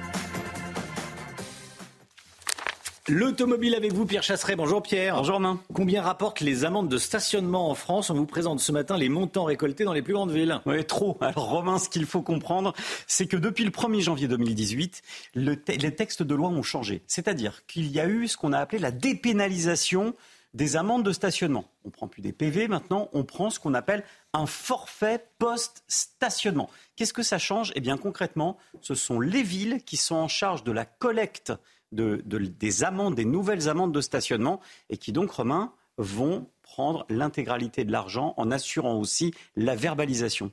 Alors, quelles sont les villes qui récoltent le plus d'argent grâce aux amendes? Eh ben c'est Paris. Mais alors c'est Paris et d'une manière assez incontestable. La moitié de l'argent de l'enveloppe globale des PV de stationnement est récoltée par la municipalité de la capitale. Regardez le classement, c'est simple. Aujourd'hui, pour faire très simple, Paris écrase tout. C'est 182 fois plus d'argent que Strasbourg, 158 fois plus que Bordeaux, 90 fois plus que Lyon. Euh, que l'on sait ne pas être toujours l'ami des automobilistes, 25 fois plus que Marseille. C'est tout simplement de la folie. Oui, alors ceci c'est la plus grande ville. Donc, euh, vous avez fait un rapport au nombre d'automobilistes Au nombre d'automobilistes, ça tape quand même très fort. Rendez-vous compte, 150 fois plus que Strasbourg. C'est colossal. Comment vous l'expliquez? Alors déjà, une chasse réelle à la rentabilité. Il faut savoir que la capitale a lancé les grandes manœuvres déjà en divisant par deux le nombre de stationnements en voirie, le place de stationnement en voirie. De plus, Marie Pervenche, elle a disparu. Aujourd'hui, elle a été remplacée et on la regrette, Marie Pervenche, par des voitures équipées de lecteurs automatiques de plaques d'immatriculation. Ces véhicules, ces véritables sulfateuses APV, comme j'aime bien les appeler, vont contrôler 1500 véhicules à l'heure mais sans aucun discernement. On ne fait plus la distinction, Romain, entre le véhicule qui a dépassé de quelques minutes ou celui qui ne s'est pas acquitté du tout de son heure de stationnement. C'est ça la preuve de l'échec peut-être. Parce que pendant que vous êtes en train de, vous de stationner votre véhicule et que vous êtes sur l'application pour payer votre stationnement ou que vous sortez du véhicule pour aller vous acquitter de votre paiement du stationnement, pendant ce temps-là, vous pouvez être verbalisé par cette machine automatique et vous entrez dans la contestation avec des, euh, des, amendes majorées qui sont tout simplement délirantes. J'en ai relevé quelques-unes quand même. Euh, Aujourd'hui, ça peut monter jusqu'à 83 euros à Montpellier pour quelques minutes dépassées. Hein. Ça peut monter à 67 euros à Lille. Évidemment, à Paris, 125 euros, on écrase tout. Et derrière, il faut ramer pour pouvoir contester, même si vous êtes. C'est-à-dire 125 euros, euh, c'est pas 35 euros le, quand on paye pas Non, non, non. Ah quand c'est majoré. Maintenant, quand, ah quand on paye. Euh, ça peut aller jusqu'à ce montant-là, mais ah maintenant. L'amende de stationnement à Paris, dans les 11 premiers arrondissements, c'est 75 euros. Hmm. Deux minutes de trop, 75 euros, hmm. ça fait cher la minute. Donc il vaut mieux payer tout de suite quand on, quand on se fait avoir. Merci beaucoup, Pierre Chasseret. Vous avez profité de votre programme de choix avec Autosphère, premier distributeur automobile en France. Le temps et on commence avec la météo des plages. Votre programme avec Rosbay, soin d'excellence pour sublimer vos cheveux. Rosbay.com du soleil en prévision sur toutes les plages, ou presque, avec 28 degrés sur terre à Deauville et 19 degrés dans l'eau.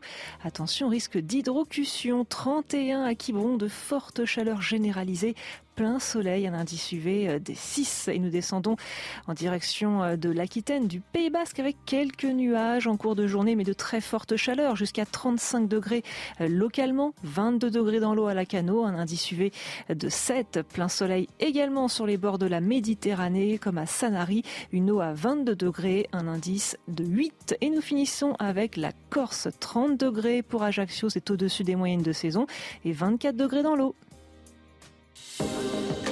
Votre programme avec Rosbay, soin d'excellence pour sublimer vos cheveux. Rosbay.com Le temps, Alexandra Blanc. C'est l'heure de vous plonger dans la météo avec Mondial Piscine. Mondial Piscine, la passion de réaliser vos rêves. La météo avec vous, Alexandra Blanc, qu'est-ce qui fait chaud déjà hein Et ça va durer toute la semaine Oui, ça va durer au moins jusqu'à la fin de la semaine avec une vague de chaleur assez inédite puisqu'elle va durer dans le temps et surtout au mois de septembre, on n'a pas l'habitude d'avoir des températures aussi élevées euh, pour la saison. Alors au programme ce matin, côté ciel, un temps calme, seulement quelques nuages dans le sud-ouest avec également le maintien du vent d'autant. Dans l'après-midi, du soleil quasiment euh, partout, toujours un petit peu de vent autour du golfe du Lion ou encore quelques nuages cet après-midi près des côtes de la Manche, mais globalement d'excellentes conditions du soleil au nord comme au sud. Et puis euh, les températures sont déjà très douces ce matin, 18 à Paris ou encore 23 degrés à Toulouse. Et dans l'après-midi, ça s'envole, température particulièrement élevée pour la saison. On parle bel et bien d'une vague de chaleur avec localement 35 degrés à Bordeaux, 35 degrés également en allant euh, du côté de Blois. Vous aurez 35 degrés à Lyon et localement jusqu'à 37 degrés euh, du côté de Limoges. Températures qui vont d'ailleurs rester très élevées au moins jusqu'à dimanche. C'était la météo avec Mondial Piscine. Mondial Piscine, la passion de réaliser vos rêves. C'est News, 7h32 minutes. Bienvenue à tous. Merci d'être là. Un seul titre aujourd'hui. La rentrée, la rentrée scolaire sans abaya, sans camis. 12 millions d'élèves qui reprennent le chemin euh, de l'école. Et cette information, c'est News. Écoutez. Gérald Darmanin, le ministre de l'Intérieur, a envoyé hier soir un télégramme au préfet pour demander de la fermeté. Il écrit, le ministre de l'Intérieur écrit, en cas de hausse des signalements à l'occasion de la rentrée scolaire, des atteintes à la laïcité, vous réunirez sans délai la cellule départementale de lutte contre l'islamisme radical et le repli communautaire. Voilà ce qu'écrit Gérald Darmanin au préfet. Il demande de la fermeté. On va partir sur le terrain, Chana. Oui, on rejoint tout de suite Augustin Donadieu devant euh, le lycée Joliot-Curie à Nanterre. Bonjour Augustin. Alors euh, dans cet établissement, c'est une rentrée plus angoissante que les autres pour certains professeurs. Oui, tout à fait. Une journée doublement angoissante pour les professeurs, à commencer par le sujet des, émeutes. Ce lycée a été euh, confronté à ces émeutes à la fin de l'année scolaire de l'année dernière. La question pour les professeurs est de savoir s'il faut en parler aux élèves. Évidemment, ce sera dans toutes les têtes. Si oui, comment euh, leur, euh, leur en parler? C'est toute la question. Deuxième sujet très angoissant, évidemment, c'est l'abaya et le port du camis. Ici, la crainte, c'est qu'effectivement, les élèves suivent effectivement eh bien, les nombreux appels à défier le gouvernement, le ministre Gabriel Attal, le ministre de l'Éducation nationale, avec ses nombreux appels à venir euh, directement dans les établissements scolaires vêtus de ce vêtement euh, traditionnel. En tous les cas, ici, euh, le maître mot, c'est le dialogue, mais les élèves qui refuseront d'ôter leur tenue traditionnelle, l'abaya ou le camis, se verront refuser l'entrée de ce lycée ici à Nanterre. Je viens de croiser à l'instant la proviseure du lycée qui n'a pas souhaité s'exprimer à notre micro. Elle s'est dit elle s'est dite euh, sereine euh, en cette rentrée 2023-2024, euh, mais les professeurs ici sont assez angoissés à l'idée d'aborder ces sujets avec les élèves. En tous les cas, les premiers élèves sont attendus ici à 8h45 pour une rentrée à 9h. Demain, ce sera place au terminal, aux premières, pardon. Mercredi, les terminales. Et enfin, jeudi, ce sera donc le début des cours. Plus de 1000 élèves sont attendus ici. Merci beaucoup, Augustin. Augustin Donadieu avec Charles Pousseau. On était euh, à Nanterre, on va partir à Marseille à présent, retrouver Régine Delfour. Bonjour Régine, vous êtes devant le lycée Victor Hugo dans le quartier de la Belle de Mai à Marseille, dans cet établissement. La rentrée va être euh, particulièrement scrutée Régine. Hein Oui, absolument, Romain, puisque la fin de l'année scolaire ici en juin a connu euh, plusieurs euh, tensions. Il y avait des jeunes filles euh, qui pénétraient dans l'établissement vêtues d'une abaya. Elles pouvaient le faire puisque des surveillants les laissaient faire, estimant qu'ils n'étaient pas là pour appliquer la police de la laïcité. Il y a eu aussi un autre incident entre le proviseur et des jeunes filles lors d'une discussion. Il aurait été accusé d'avoir tenu des propos racistes, ce qui a entraîné une mobilisation de certains nombres du personnel. Donc il y a eu une division aussi au sein de cet établissement. Euh, certains aussi enseignants étaient euh, très, euh, très traumatisés puisqu'il y a eu assez de violence. Alors effectivement ici, cette rentrée va être particulièrement scrutée. Ces jeunes filles vont-elles porter le, l'abaya ou vont-elles contourner ce port? Et si elles arrivent ici devant le lycée avec vêtues d'une, d'une abaya, elles pourront pénétrer dans l'établissement, mais elles n'auront pas accès euh, aux cours. Il y aura un dialogue avec euh, le proviseur et l'équipe pédagogique, et puis un appel aux parents. Merci beaucoup. Merci à vous, Régine Delfour, en direct de, Marseille avec Sacha Robin. En Moselle, un rassemblement évangélique de gens du voyage réunit actuellement des milliers de caravanes. L'événement annuel a commencé hier sur l'ancienne base aérienne de l'OTAN de, de Gros-Tanquin. 30 000 personnes seront rassemblés au moins jusqu'au 10 septembre. Hein. Oui, 400 gendarmes, une quinzaine de pompiers et des équipes de protection de l'environnement ont été déployées. Alors euh, Jean Del, maire sans étiquette de Bistroff, était notre invité à 6h45 et il dénonce une trahison de l'État. Il y a vraiment un problème, mais l'État nous avait promis, a fait un constat. Il y avait le, il était sénateur, M. Rimbourg, je, pense, je crois qu'il était sénateur, était, s'est rendu sur place, a constaté les, tous ces désagréments et elle nous avait promis qu'il y aurait plus de rassemblement chez nous. C'est vraiment, voilà, c'est vraiment une trahison. On ne comprend pas que l'État soit revenu sur sa parole hmm. pour euh, pour remettre le rassemblement chez nous. Surtout quand en France on a 90 départements. si chacun faisait un effort et les prenait une fois tous les ans, Voilà le maire de Bistrov qui était en direct avec nous. On va euh, parler à présent de ce qui s'est passé ce week-end dans la capitale. L'automobiliste qui a mortellement fauché un piéton à Paris a été interpellé.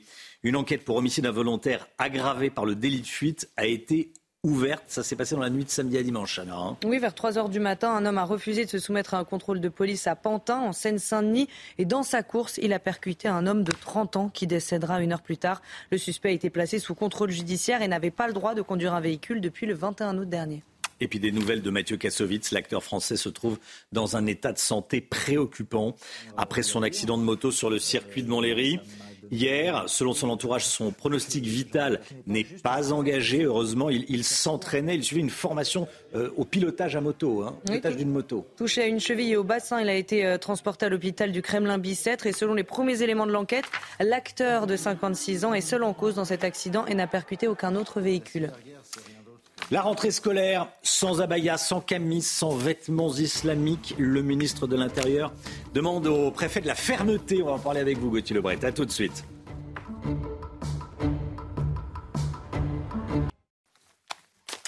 Cette information CNews, donc le ministre de l'Intérieur a envoyé hier soir un télégramme au préfet pour demander de la fermeté en ce jour de rentrée. Gérald Darmanin ne veut aucune exception dans l'application de l'interdiction du port de la baya ou du camis. Bref, des, vêtements islamiques à l'école. Gauthier Lebret, que dit ce télégramme exactement? Alors, c'est un télégramme envoyé au préfet, mais aussi au directeur de la police nationale et au directeur de la gendarmerie nationale. Il, est, il leur est demandé de faire remonter euh, sans délai tout euh, débordement et d'être très réactif euh, si les personnels éducatifs demandent de l'aide parce qu'ils n'arrivent pas à faire respecter cette interdiction. Gérald Darmanin dit très précisément la chose suivante. Vous interviendrez toujours en lien avec les autorités euh, éducatives, avec tact et modération pour disperser les éventuels rassemblements qui pourraient se produire devant certains établissements. Vous voyez à quoi s'attend très concrètement le ministère de l'Intérieur à des manifestations, disons-le, pro-abaya et pro-camis. En cas de hausse des signalements à l'occasion de la rentrée scolaire, vous réunirez sans délai la cellule départementale de lutte contre l'islamisme radical et le repli euh, communautaire. Donc c'est vraiment une rentrée encore plus euh, scrutée euh, que les autres avec cette double interdiction voulue par Gabriel Attal. Une rentrée sensible, dit même le ministre de l'Intérieur dans cette note envoyée au, au, préfet. Emmanuel Macron a promis vendredi en marge d'un déplacement dans un lycée professionnel de la fermeté. Nous devons être intraitables, a dit le chef de l'État, alors qu'il s'attendait, il l'a dit aussi, à des cas d'élèves en, abaya et en camis ce matin devant les portes de leur établissement euh, scolaire. Alors euh, certains, disaient euh, Emmanuel Macron, par négligence et d'autres pour défier le système républicain. Et évidemment, la difficulté pour les professeurs et les proviseurs, c'est quand vous avez plusieurs dizaines de cas d'élèves portant une abaya ou un camis. Merci beaucoup Gauthier. Je rappelle notre sondage CSA pour CNews qu'on vous révélait la semaine dernière. Plus de 8 Français sur 10 sont contre le port de la baya à l'école, Chana. Hein. Oui, une tendance qui se confirme au sein des partis politiques et même à gauche, 67% des électeurs de gauche interrogés se disent contre le port de la baya à l'école, un chiffre qui monte à 95% à droite. Il est 8h moins le quart, le point info, tout ce qu'il faut savoir dans l'actualité ce matin, Chana Lousteau.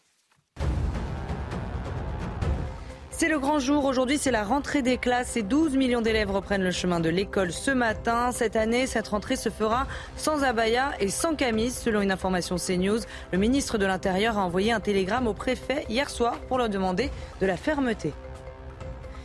L'État promet une aide supplémentaire de 15 millions d'euros pour les Restos du Cœur en difficulté financière. L'association avait annoncé un peu plus tôt être contrainte de réduire son nombre de bénéficiaires cet hiver. Il faut dire que le nombre de demandes explose face à l'inflation. Par ailleurs, une enveloppe de 6 millions d'euros sera distribuée, à des associations venant en aide aux tout petits. Volodymyr Zelensky affirme avoir conclu un nouvel accord avec la France. Le président ukrainien s'est entretenu au téléphone avec Emmanuel Macron hier et selon lui, il s'agit d'une information des pilotes ukrainiens en France. Dans son compte-rendu, l'Élysée affirme que le chef de l'État a réitéré sa détermination à soutenir l'Ukraine sans pour autant mentionner cet accord. La vague de chaleur tardive qui s'installe en France, on en parle avec vous Alexandra Blanc. On attend jusqu'à 38 degrés dans le sud-ouest aujourd'hui. 38 degrés. Hein.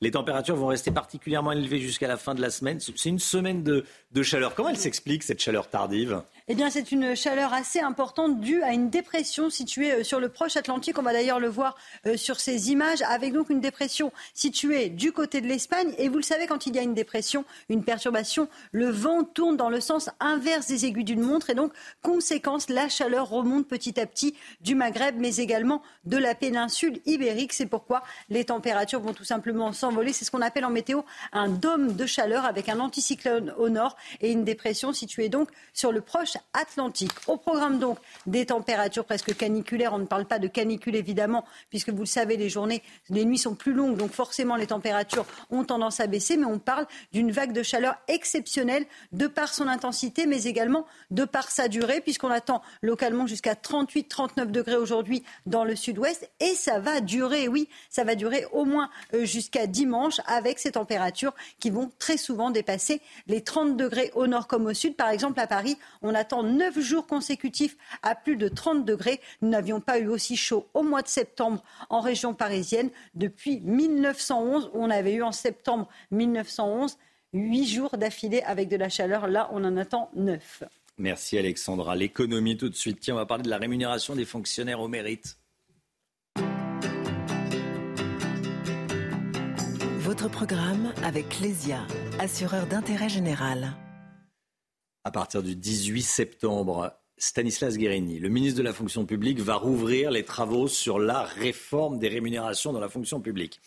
Et on sait qu'un des chantiers portera sur la rémunération au mérite, le Guillaume. Oui, un dossier. Hein, comme sujet. Eh oui, un dossier qu'il va rouvrir, car effectivement, c'est un serpent de mer, un sujet qui revient régulièrement. C'est une promesse du candidat Emmanuel Macron en 2017 et il s'était aussi déjà prononcé pour cette rémunération variable des fonctionnaires en 2014 quand il était ministre de l'économie. L'idée, eh bien, c'est de pouvoir tout simplement payer mieux et plus les agents qui en font plus et mieux. Stanislas Guérini l'a donc redit ces derniers jours. Il veut rémunérer davantage l'agent qui aura fait plus, aura fait mieux, davantage rémunérer l'équipe qui aura été mobilisée en période de crise, qui aura collectivement mené à bien un projet exigeant. Alors la rémunération au mérite, ça n'existe pas déjà pour les fonctionnaires? Ça existe en partie, oui. En effet, en 2008, Nicolas Sarkozy avait instauré ce qui s'appelait la prime de fonction et de résultat. Elle avait été abrogée par François Hollande, remplacée par un autre dispositif. Il y a également une prime de résultat exceptionnelle qui récompense un travail d'équipe et des résultats euh, exceptionnels. Mais tout ça ne concerne que 10% environ des agents de la fonction publique. L'idée d'Emmanuel Macron, Emmanuel Macron et donc de Stanislas Guérini, c'est d'étendre ce dispositif de rémunération variable à l'ensemble des euh, fonctionnaires. Est-ce que c'est utile? Est-ce que le service est meilleur quand les fonctionnaires sont payés au mérite? Parce que c'est ça l'important. On pourrait se dire que ça va les, motiver et donc que le service rendu sera meilleur. Eh bien, non, pas forcément. En tout cas, c'est ce que montrent différentes études qui ont été menées dans des pays où il existe une rémunération euh, variable des, fonctionnaires. Selon ces études, il n'y aurait pas ou peu d'effets sur le service rendu au public. En revanche, ça peut renforcer l'attractivité hein, pour euh, le, la fonction publique qui, on le sait, a beaucoup de mal à recruter euh, en ce moment. il faut pour ça convaincre les, les syndicats. Et là, c'est pas fait. Ils sont contre. Ils veulent pas de primes ponctuelles accordées au bon vouloir de l'État, mais des augmentations pérennes. Et puis surtout, ils estiment que les critères d'évaluation ne sont pas fixés ou sont trop compliqués à fixer et pourraient faire l'objet d'arbitraire. Tout l'enjeu, eh ben, ça va être de trouver le bon moyen d'évaluer le mérite. C'est pour ça que plusieurs réunions sont prévues dans les semaines qui viennent. Reste à savoir si elles déboucheront sur quelque chose ou si, une fois de plus, la promesse de 2017 sera ajournée. C'était votre programme avec Lesia, assureur d'intérêt général. Les restos du cœur vont-ils devoir mettre la clé sous la porte? La pauvreté, urgence politique, nous dira dans un instant Paul Sugy. Restez bien avec nous sur CNews. Bon réveil à tous et bon courage si on fait la, rentrée scolaire chez vous. A tout de suite. 8h10, la politique, Paul Sugy. Bonjour Paul. Bonjour Romain les restos du cœur vont-ils devoir fermer? C'est une véritable inquiétude. Pourquoi? Parce que hier, le président de l'association, le président des restos du cœur, a annoncé qu'il faisait face à un manque de moyens pour distribuer des repas à tous ceux qui font appel à l'association. Il a lancé un, un cri d'appel. Hein. Il, a peur que ça ferme. Oui, ça, c'est un cri qui nous a tous émus, puisqu'il a dit hein, donc, que les Restos du Cœur pourraient mettre la clé euh, sous la porte d'ici à trois ans. Patrice Douret, président des, des, Restos du Cœur, expliquait donc notamment sur TF1 eh bien, que euh, l'association fondée par Coluche en 85 fait aujourd'hui face à de très grandes difficultés financières euh, par manque de dons, mais surtout à cause de l'afflux important de personnes qui ont recours donc aux Restos du Cœur. Ils avaient donc 1,3 million de personnes bénéficiaires depuis le début de l'année. C'est beaucoup plus que l'an passé, où on comptait en tout et pour tout 1,1 million de personnes. Et donc, euh, les dirigeants des Restos du Cœur estiment que s'ils ne sont pas aidés davantage, ils devront eh bien, rehausser euh, le montant des revenus qui permettent d'être éligibles euh, aux, aux prestations alimentaires. Et ça pourrait éliminer plus de 150 000 personnes de cette aide d'urgence pour les plus pauvres. Alors c'est préoccupant, c'est préoccupant. L'État a immédiatement réagi hier soir. Oui, alors dès hier soir, Aurore Berger, ministre des Solidarités, a promis sur TF1 euh, une aide supplémentaire de 15 millions d'euros, accompagnée aussi de 6 millions d'euros qui iront à des associations qui, elles, viennent notamment en aide aux plus petits en distribuant des couches, du lait d'enfant, euh, des petits pots, etc. Et puis elle a lancé un appel aux grandes marques, notamment la grande distribution s'est engagée très rapidement puisque euh, le PDG de Carrefour, Alexandre Bompard, a réagi, le groupe Les Mousquetaires également. Je crois que vous recevez dans quelques minutes sur le plateau avec Sonia Mabrouk, Michel Michel-Édouard Leclerc. Donc on voit qu'il y a une mobilisation aussi des entreprises autour de cet appel à l'aide. C'est une réponse suffisante selon vous, Paul? Bah, La réponse, Romain, est évidemment dans votre question. Non, c'est une rustine euh, qui vient essayer de réparer, euh, tant bien que mal, un problème beaucoup plus fondamental. On essaye de venir en aide en urgence à l'afflux massif de personnes pauvres, de personnes qui n'ont pas euh, les moyens de se nourrir correctement tout au long de la semaine ou tout au long du mois. Évidemment, la question est comment prévenir cette extrême misère en amont? Euh, Coluche avait une solution euh, qui n'est pas magique, mais qui permet déjà d'y réfléchir. Vous savez, c'était sa grande phrase. Il l'argent ne fait pas le bonheur des pauvres. Et c'est vrai, il ne s'agit pas ici seulement de questions monétaires ou de plans d'urgence ou d'aides, si louables soit-elle, apportées par euh, les entreprises. La pauvreté, je crois, doit redevenir un problème politique. Alors, on a vu qu'hier, toutes les oppositions, à gauche comme à droite, sont allées en faveur d'un plan d'urgence sur la pauvreté. C'est évidemment un sujet extrêmement consensuel. Il y a malgré tout un certain nombre de questions qui méritent d'être posées. Alors, je prétends bien sûr pas résoudre en quelques secondes avec vous le problème de la pauvreté qui mobilise tous les penseurs de l'économie politique depuis euh, Mandeville en passant par Karl Marx, Adam Smith, Ricardo ou Valras. Mais enfin, il y a malgré tout dans le débat politique aujourd'hui sur la pauvreté peut-être un certain nombre de perspectives à rappeler qui font pas de mal. La première, c'est que évidemment la course en avant vers la globalisation, l'internationalisation des flux a certes enrichi au niveau collectif nos sociétés, mais elle a malgré tout recréé des niveaux de pauvreté extrêmes euh, à l'échelle individuelle. Euh, ces on le dit suffisamment maintenant depuis quelques années, sont les oubliés de la mondialisation, les exclus, et redessine une carte de la pauvreté. Donc Christophe Guilluy notamment nous a euh, rappelé qu'elle n'est plus simplement centrée dans les centres-villes très pauvres, mais qu'elle s'étend maintenant aussi à des territoires paupérisés, ces endroits justement de déclassement. Et c'est important de le souligner. On voit maintenant euh, plus seulement des personnes, si vous voulez, qui sont dans une forme de vie marginale, qui viennent demander de l'aide au resto du cœur, mais aussi des familles qui se sont peu à peu appauvries. C'est la grande inquiétude euh, de ce nouveau siècle, c'est ce déclassement économique qui fait que des familles qui jusqu'ici étaient dans les classes moyennes, eh bien, peuvent basculer sous le seuil de pauvreté. La deuxième chose, c'est que, euh, et c'est pas populaire de le dire, et aucun responsable politique ne le dira jamais, mais notre modèle social ne peut pas avoir vocation à permettre à tout le monde, eh bien, par exemple, de ne pas subir les conséquences d'une crise majeure ou de l'inflation. Il faut cibler. C'est pas possible autrement. Et de fait, on le voit bien, l'inflation galopante aujourd'hui n'est pas enrayée par les boucliers tarifaires ou les aides spéciales d'urgence accordées par le gouvernement. Il y a donc des choix politiques à faire, et c'est vrai qu'on pourrait peut-être insister davantage sur, euh, eh bien, les personnes qui sont en véritable situation de précarité, plutôt que, eh bien, d'essayer de maintenir euh, tant bien que mal le niveau de vie de toutes les classes moyennes ou tous les Français. Et la dernière chose, et la plus importante, quand on regarde euh, les statistiques sur la pauvreté, on voit que c'est un phénomène qui touche de plus en plus des personnes en situation de solitude ou de fragilisation sociale. On est dans une société qui vit une euh, véritable crise du lien. Et notamment, il y a un certain nombre de phénomènes. La fragmentation familiale en est un. Aux États-Unis, on commence à avoir cette réflexion parce que le taux de divorce explose, y compris chez les personnes âgées, c'est-à-dire des personnes qui ont vécu 10, 20, 30, 40 ans en couple et qui se retrouvent seules et qui, par exemple, à l'aube de la vieillesse euh, et de la dépendance, eh bien, se retrouvent fragilisées. C'est aujourd'hui une de nos préoccupations majeures. Si on veut lutter contre la pauvreté, il faut lutter euh, contre la solitude. Et ça, pour l'instant, peu de politiques publiques le prennent en compte. Paul Sugy. Merci beaucoup, Paul. Le point de vue de Paul Sugy tous les matins, 7h50 dans la, dans la matinale. 8h15, on sera donc avec, euh, avec Michel-Édouard Leclerc. 8h13 exactement. Michel-Édouard Leclerc, invité de Sonia Mabrouk. Sur CNews et sur Europe 1. La musique tout de suite. L'instant musique. Votre programme avec Groupe Verlaine, installateur de pompes à chaleur atlantique alimentées par une centrale photovoltaïque. Groupe Verlaine, le climat de confiance. Et ce matin, on vous fait découvrir le nouveau euh, single de Mika qui fait euh, son grand retour. Ça s'appelle C'est la vie et c'est le premier extrait euh, de son album. Dans ce morceau révélé vendredi dernier, l'artiste fait le bilan de tout ce qui ne va pas dans sa vie sur un son très dansant. Vous allez voir. C'est quoi le vrai? Qu'est-ce que tout ça vient faire ici?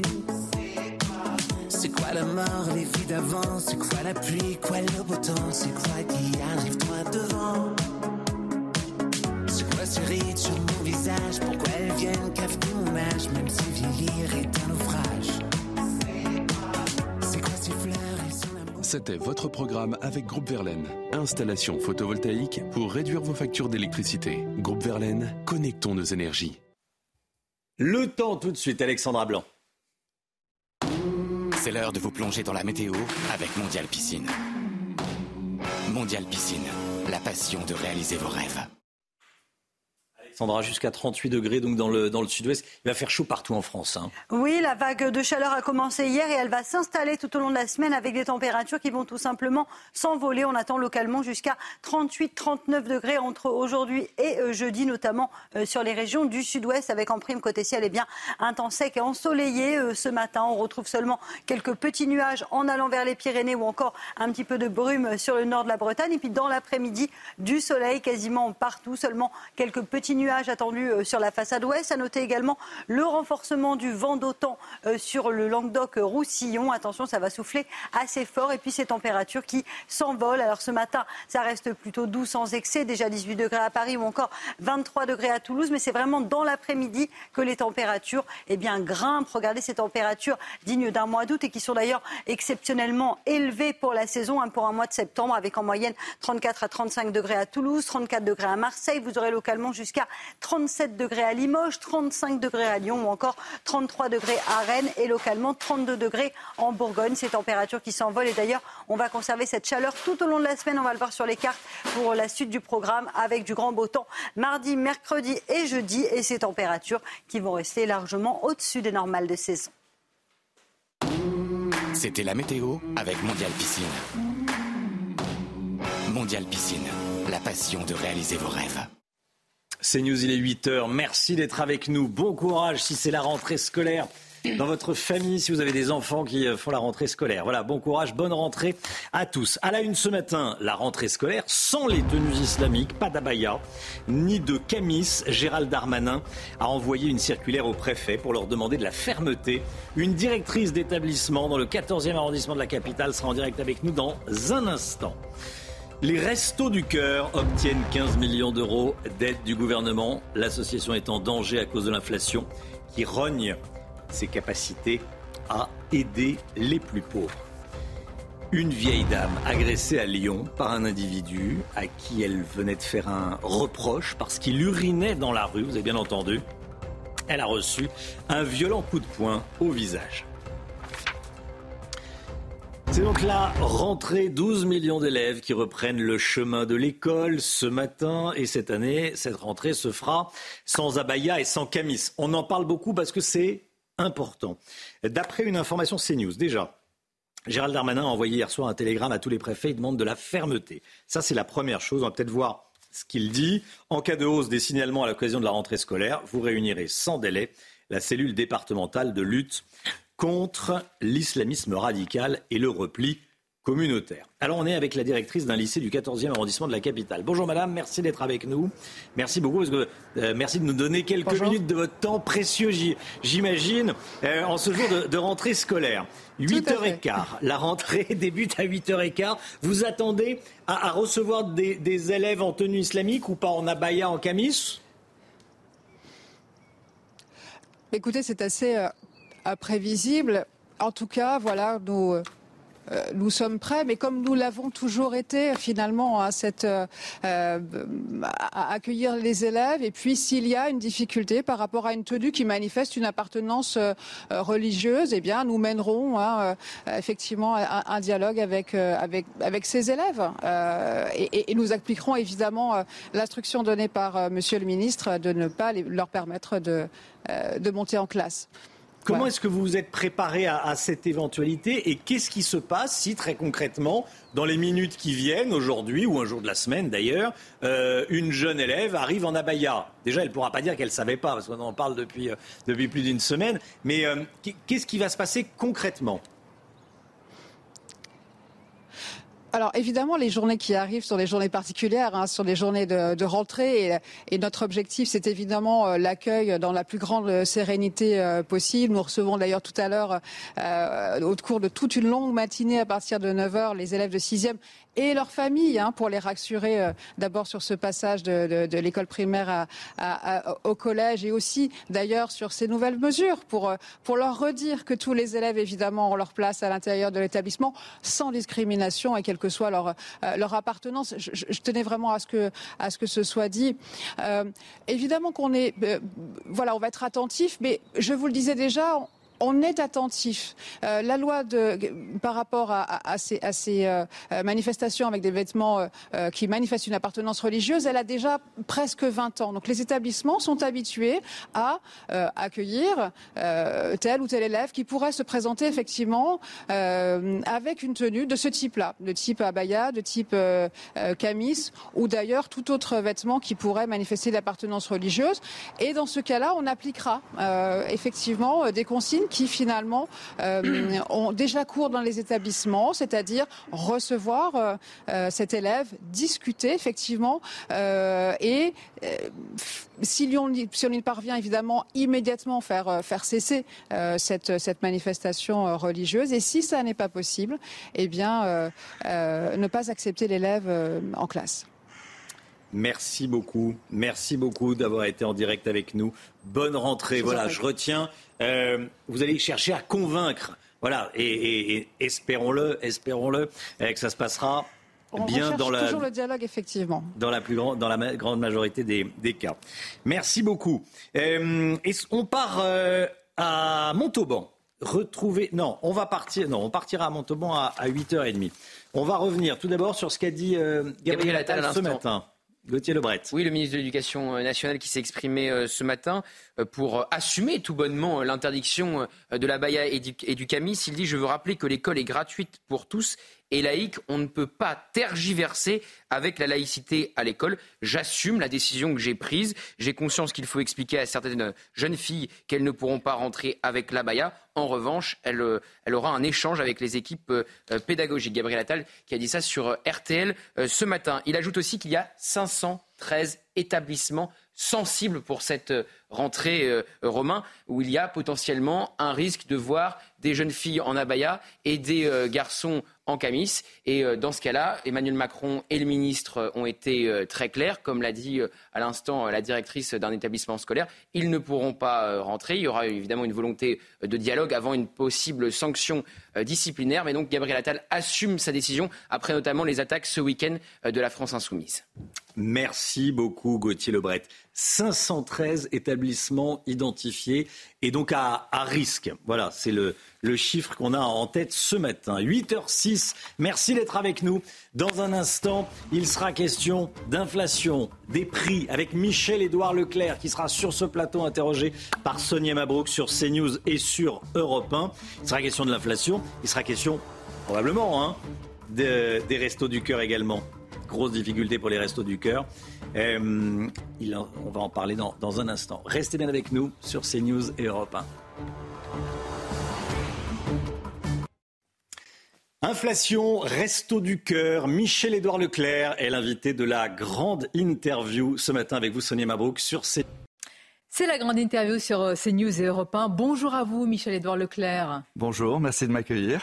Bienvenue, président du comité stratégique des centres Leclerc. Merci de nous accorder votre premier entretien en cette rentrée. Votre parole est attendue en cette rentrée difficile pour les Français, évidemment pour les Français les plus modestes. Euh, avant d'entrer dans les détails, Michel-Édouard Leclerc, le ministre Bruno Le Maire a affirmé hier que l'inflation allait ralentir, que les prix n'augmenteront plus dans les mêmes proportions. Bref, que la semaine prochaine, on va se dire, eh bien, ça va arrêter de flamber. Est-ce que ce discours, il est lucide et est-ce qu'il est audible pour vous? Il est volontariste, il est bienvenu. Euh, le taux d'inflation euh, va, notamment sur l'alimentaire, va baisser, mais quand un taux baisse, ça ne fait pas que les prix baissent. Et donc, euh, pour que les prix baissent, il va falloir aller les chercher, les prix bas. Mhm. Il faut batailler. Et la législation française, voulue par le- les parlementaires français, et pas que Renaissance, est une législation inflationniste. Donc il y a une bataille en perspective, il y a une bataille même politique. Donc on en sera. J'ai envie que les prix baissent. Dans les centres Leclerc aujourd'hui, euh, j'essaye de faire en sorte qu'avec mes collègues, on soit les, les moins chers de France. Mais être moins cher, ça veut pas dire que les prix baissent. Et donc il faut, il, va falloir aller les chercher euh, avec les crocs. On va voir comment aller les chercher avec les crocs, avec les dents. Quand vous nous dites le taux baisse très concrètement quand on fait nos courses, parce que Bruno Le Maire a dit, mais vous allez voir sur le ticket de caisse, vous allez voir que ça, ça va arrêter de flamber. Non, vous vous dites la semaine prochaine, on va pas le voir directement sur le ticket de caisse. Aujourd'hui, en France, il y a une législation qui fait qu'on ne peut négocier avec les industriels Mhm. qu'une fois par an. D'accord Ça a été avancé, ces renégociations. non, non, non, non, non. C'est-à-dire Pour le moment, les industriels sont fondés à se retrancher derrière le fait qu'on n'a pas le droit de renégocier avant le mois de décembre. Toutes choses égales par ailleurs, même toutes les exhortes qu'il y a eu, euh, euh, les 75 industriels, euh, s'il vous plaît, faites des efforts, etc., les industriels n'y sont pas obligés. Les parlementaires français ont édicté une loi qui a dit on négocie une fois par an et on remet les compteurs une fois par an euh, euh, euh, pour la négociation. Expliquez-nous, Michel-Édouard Leclerc. On on s'est arrêté au fait que Bruno Le Maire a annoncé que les distributeurs et les industriels vont se rencontrer, que ces renégociations soient avancées au début de l'année. Alors ça, Nous je le souhaite, je le soutiens. Ce n'est pas acté. Je le soutiens, je le souhaite, mais comme vous le savez, c'est une loi. Ce sera une décision des parlementaires. Pour le moment, Bruno Le Maire et Olivia Grégoire, ministre des PME et du Commerce, sont pour avancer les négociations. Dans, dans les collègues de la distribution, euh, que ce soit Thierry Cotillard d'Intermarché, que ce soit euh, le patron de Système U ou que ce soit le patron de Carrefour, euh, Alexandre Bompard, on est tous pour avancer ces négociations, mais c'est le bon vouloir des parlementaires et les parlementaires jusqu'ici n'ont pas montré beaucoup d'enthousiasme et en tout cas, vous avez pu le voir, il n'y a pas un seul commentaire. Donc très clairement, aujourd'hui, il faut, être très prudent. Euh, le taux d'inflation va diminuer parce que euh, il est lissé par l'INSEE dans le temps, mais euh, il n'y a pas beaucoup de baisse de prix en perspective tant qu'on ne va pas les chercher, tant que la loi n'est pas modifiée. Restons encore avant d'arriver sur euh, les, les références, les fameuses 5000 références qui ont été évoquées sur les renégociations. Vous vous dites, rien n'est encore joué, j'attends les parlementaires. Bruno Le Maire a parlé d'un texte en octobre et nous, on s'est dit, parce qu'on attend évidemment cette baisse des prix, Michel-Édouard Leclerc, que si un texte en octobre, ça veut dire qu'à partir du 1er janvier, eh ben, normalement, si vous avez arrêté de négocier le 31 décembre, ça y est, l'inflation va baisser et les prix également. ce, serait, ce serait génial. C'est un peu le schéma qui a été présenté par le ministre. Ouais. Alors, moi, je vous propose, on s'en tient pas à la com, on regarde les faits. Les faits, c'est que euh, depuis un an et demi, l'alimentaire a augmenté de l'ordre de 20%, euh, avec quelquefois des explosions assez incompréhensibles sur le prix des pâtes, de la moutarde, euh, l'huile de tournesol. Tout le monde en a parlé, y compris euh, sur cette euh, sur Mhm. cette chaîne. Et donc, euh, il y a eu là-dedans de la spéculation. Moi, j'appelle ça de l'hyperinflation. Il y a eu des spéculateurs. Il y a eu des industriels qui ont eu les pétoches euh, de pas pouvoir passer la hausse de coûts. Donc, ils y sont allés trop fort. Euh, et puis aussi, l'incertitude est un facteur d'inflation, d'accord? Donc cette hyperinflation, il faut s'y attaquer, et pour ça, il faut renégocier et dire notamment aux grandes multinationales. Ok, vous avez des hausses de coûts, on les nie pas, on cherche pas à vous, à vous tacler, simplement.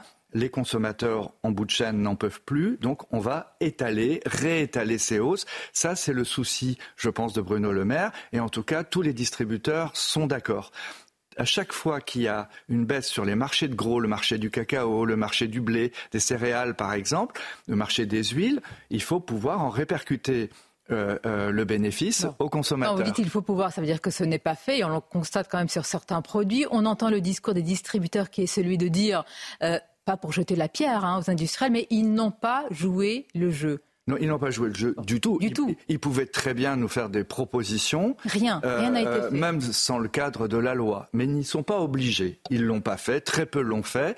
Euh, quelques industriels de pâtes italiens ont mm -hmm. fait des remises, des promos. Moi, j'ai une formule. Hein. Ils nous ont fait des promos sur les invendus. Parce que comme les grandes marques ont énormément augmenté, ils se sont plantés aussi ils n'ont pas vendu. Ce sont nos marques de distributeurs qui ont fait un carton. La marque EcoPlus chez Leclerc, c'est plus 40%.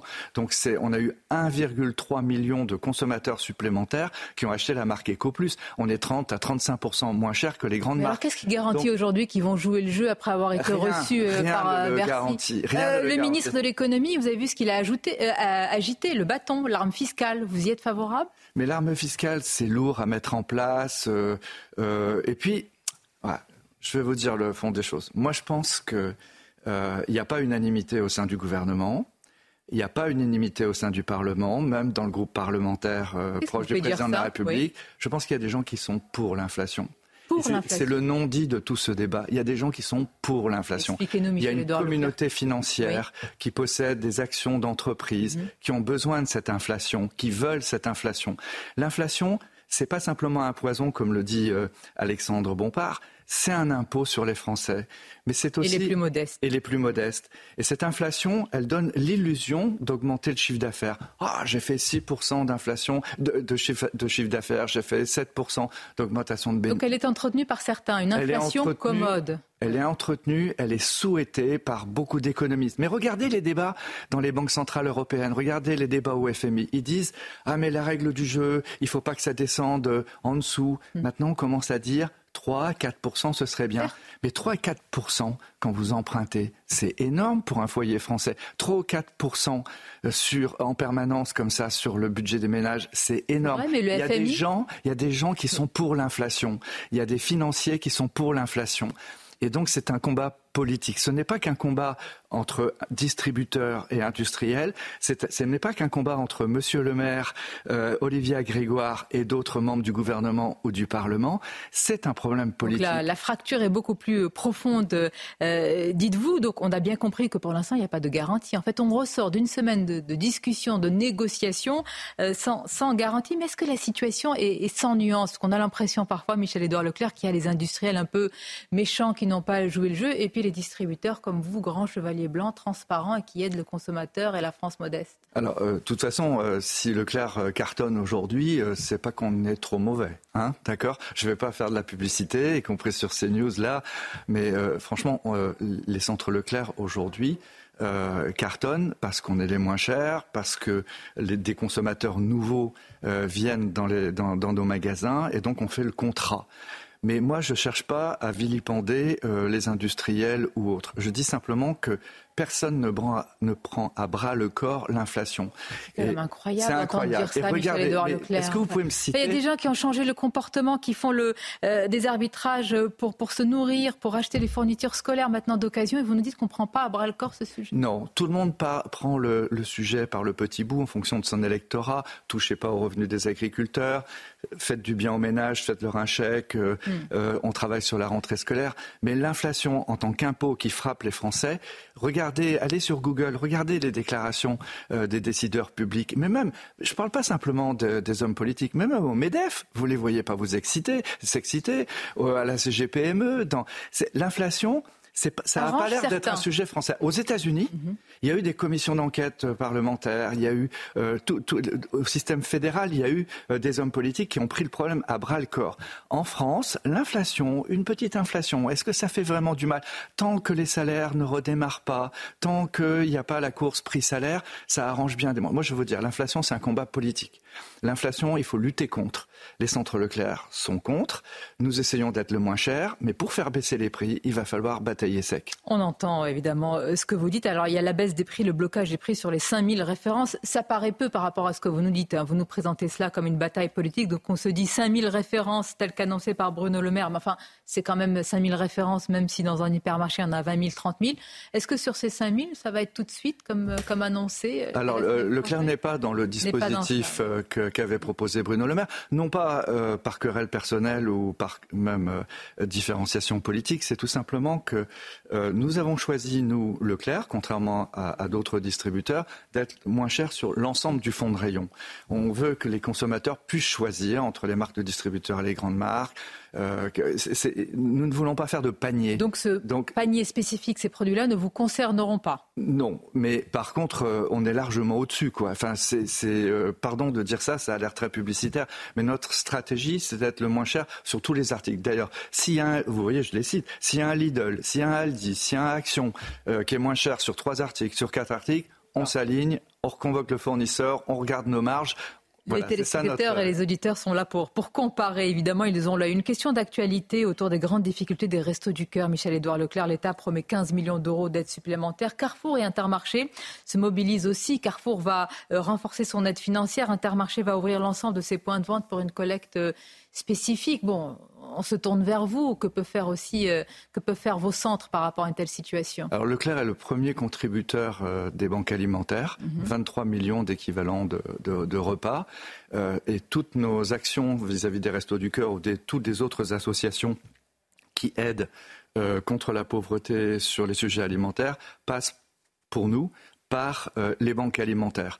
Donc euh, évidemment, euh, j'ai entendu ce week-end les appels à l'aide. Donc nous allons regarder avec nos interlocuteurs des banques alimentaires comment on peut réorienter peut-être un certain nombre de nos dons et des dons de nos consommateurs, des collectes, etc., vers les restos du cœur. Mais juste pour vous dire, personne ne m'a appelé. Hein. Donc moi, je suis quand même un peu perplexe de voir un sujet comme ça. Faut-il attendre d'être appelé quand on voit un appel euh, à la... Qu'est-ce qui vous rend un peu je, je, trouve que on, est dans un on est dans un système médiatique, vous et moi, on, y répond, mais c'est quand même étonnant que des gens qui disent euh, découvrir tout d'un coup comme ça le week-end euh, qu'ils ont 35 millions de déficit ou que ça va pas aller, ne prennent pas leur téléphone pour demander directement un coup de main, quoi. Donc regardons les choses choses euh, euh rationnellement. D'incertitude sur les difficultés des euh, restes du cœur. Mais vous dites, regardons les choses euh, peut-être d'abord entre nous avant que ce soit. En tout cas, nous sommes prêts. Leclerc est prêt pour aider.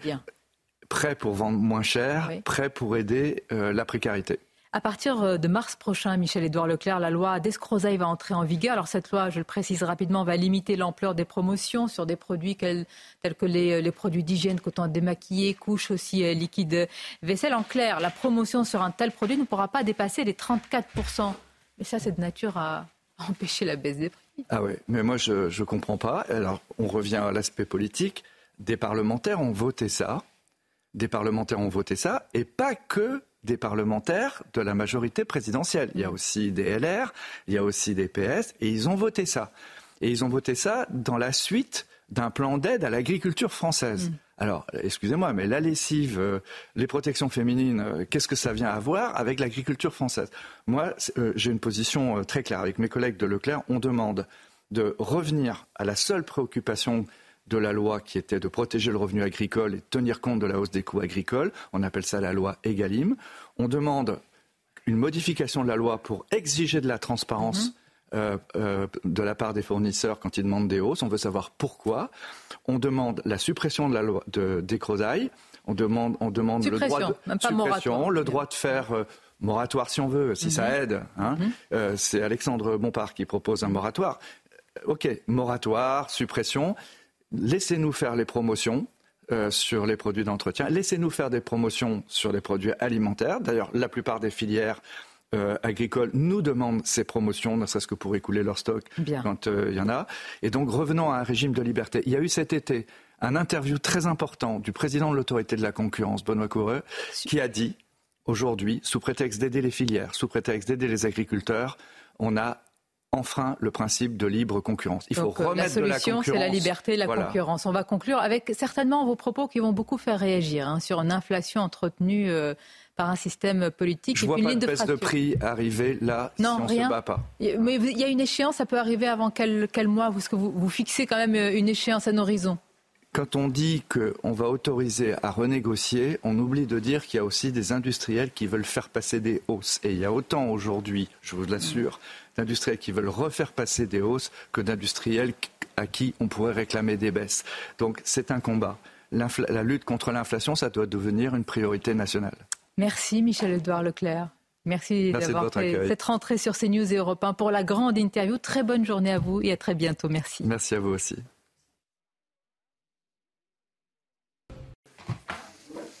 C'est News, bientôt 8h30. Merci d'avoir été en direct avec nous. Merci d'avoir écouté la grande interview de Sonia Mabrouk qui recevait ce matin Michel-Edouard Leclerc. La rentrée, la rentrée qui se fait sans abaya. On en parle depuis le début de la matinale. Bien sûr, on va continuer à en parler toute la journée. Bien, et toute la semaine, probablement. On est avec Chanel Housteau, Gauthier Lebret, Alexandra Blanc, Didier Lemaire. Bonjour Didier Lemaire, vous êtes professeur, vous avez été confronté à, à l'islamisme et puis avec euh, on est également avec le Guillot.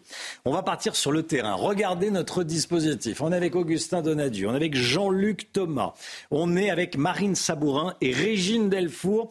Euh, Régine qui est à Marseille. Régine Delfour à Marseille devant le lycée Victor Hugo dans le quartier de la Belle de Mai.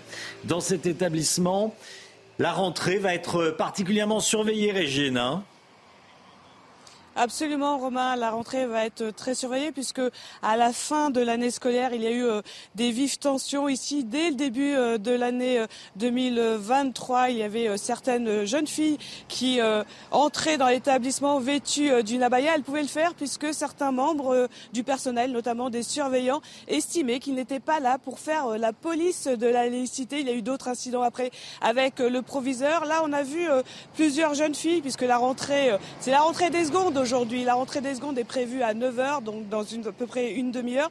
J'ai pu euh, m'entretenir avec une jeune fille qui est euh, voilée euh, pour le moment, puisqu'elle retire le voile une fois qu'elle pénètre dans l'établissement, qui me disait qu'elle ne comprenait pas pourquoi il y avait cette interdiction, puisqu'elle juge que ce vêtement n'est pas un vêtement de, confession musulmane, mais qu'elle respecte cette interdiction, qu'elle a des amis qui, elles, au contraire, n'ont pas envie de le respecter. Elle comprend pas pourquoi il faut ne pas la respecter. Enfin, toujours est-il que les élèves qui vont arriver, qui pour l'instant sont ici, on n'a pas vu de, jeunes filles porter la baya.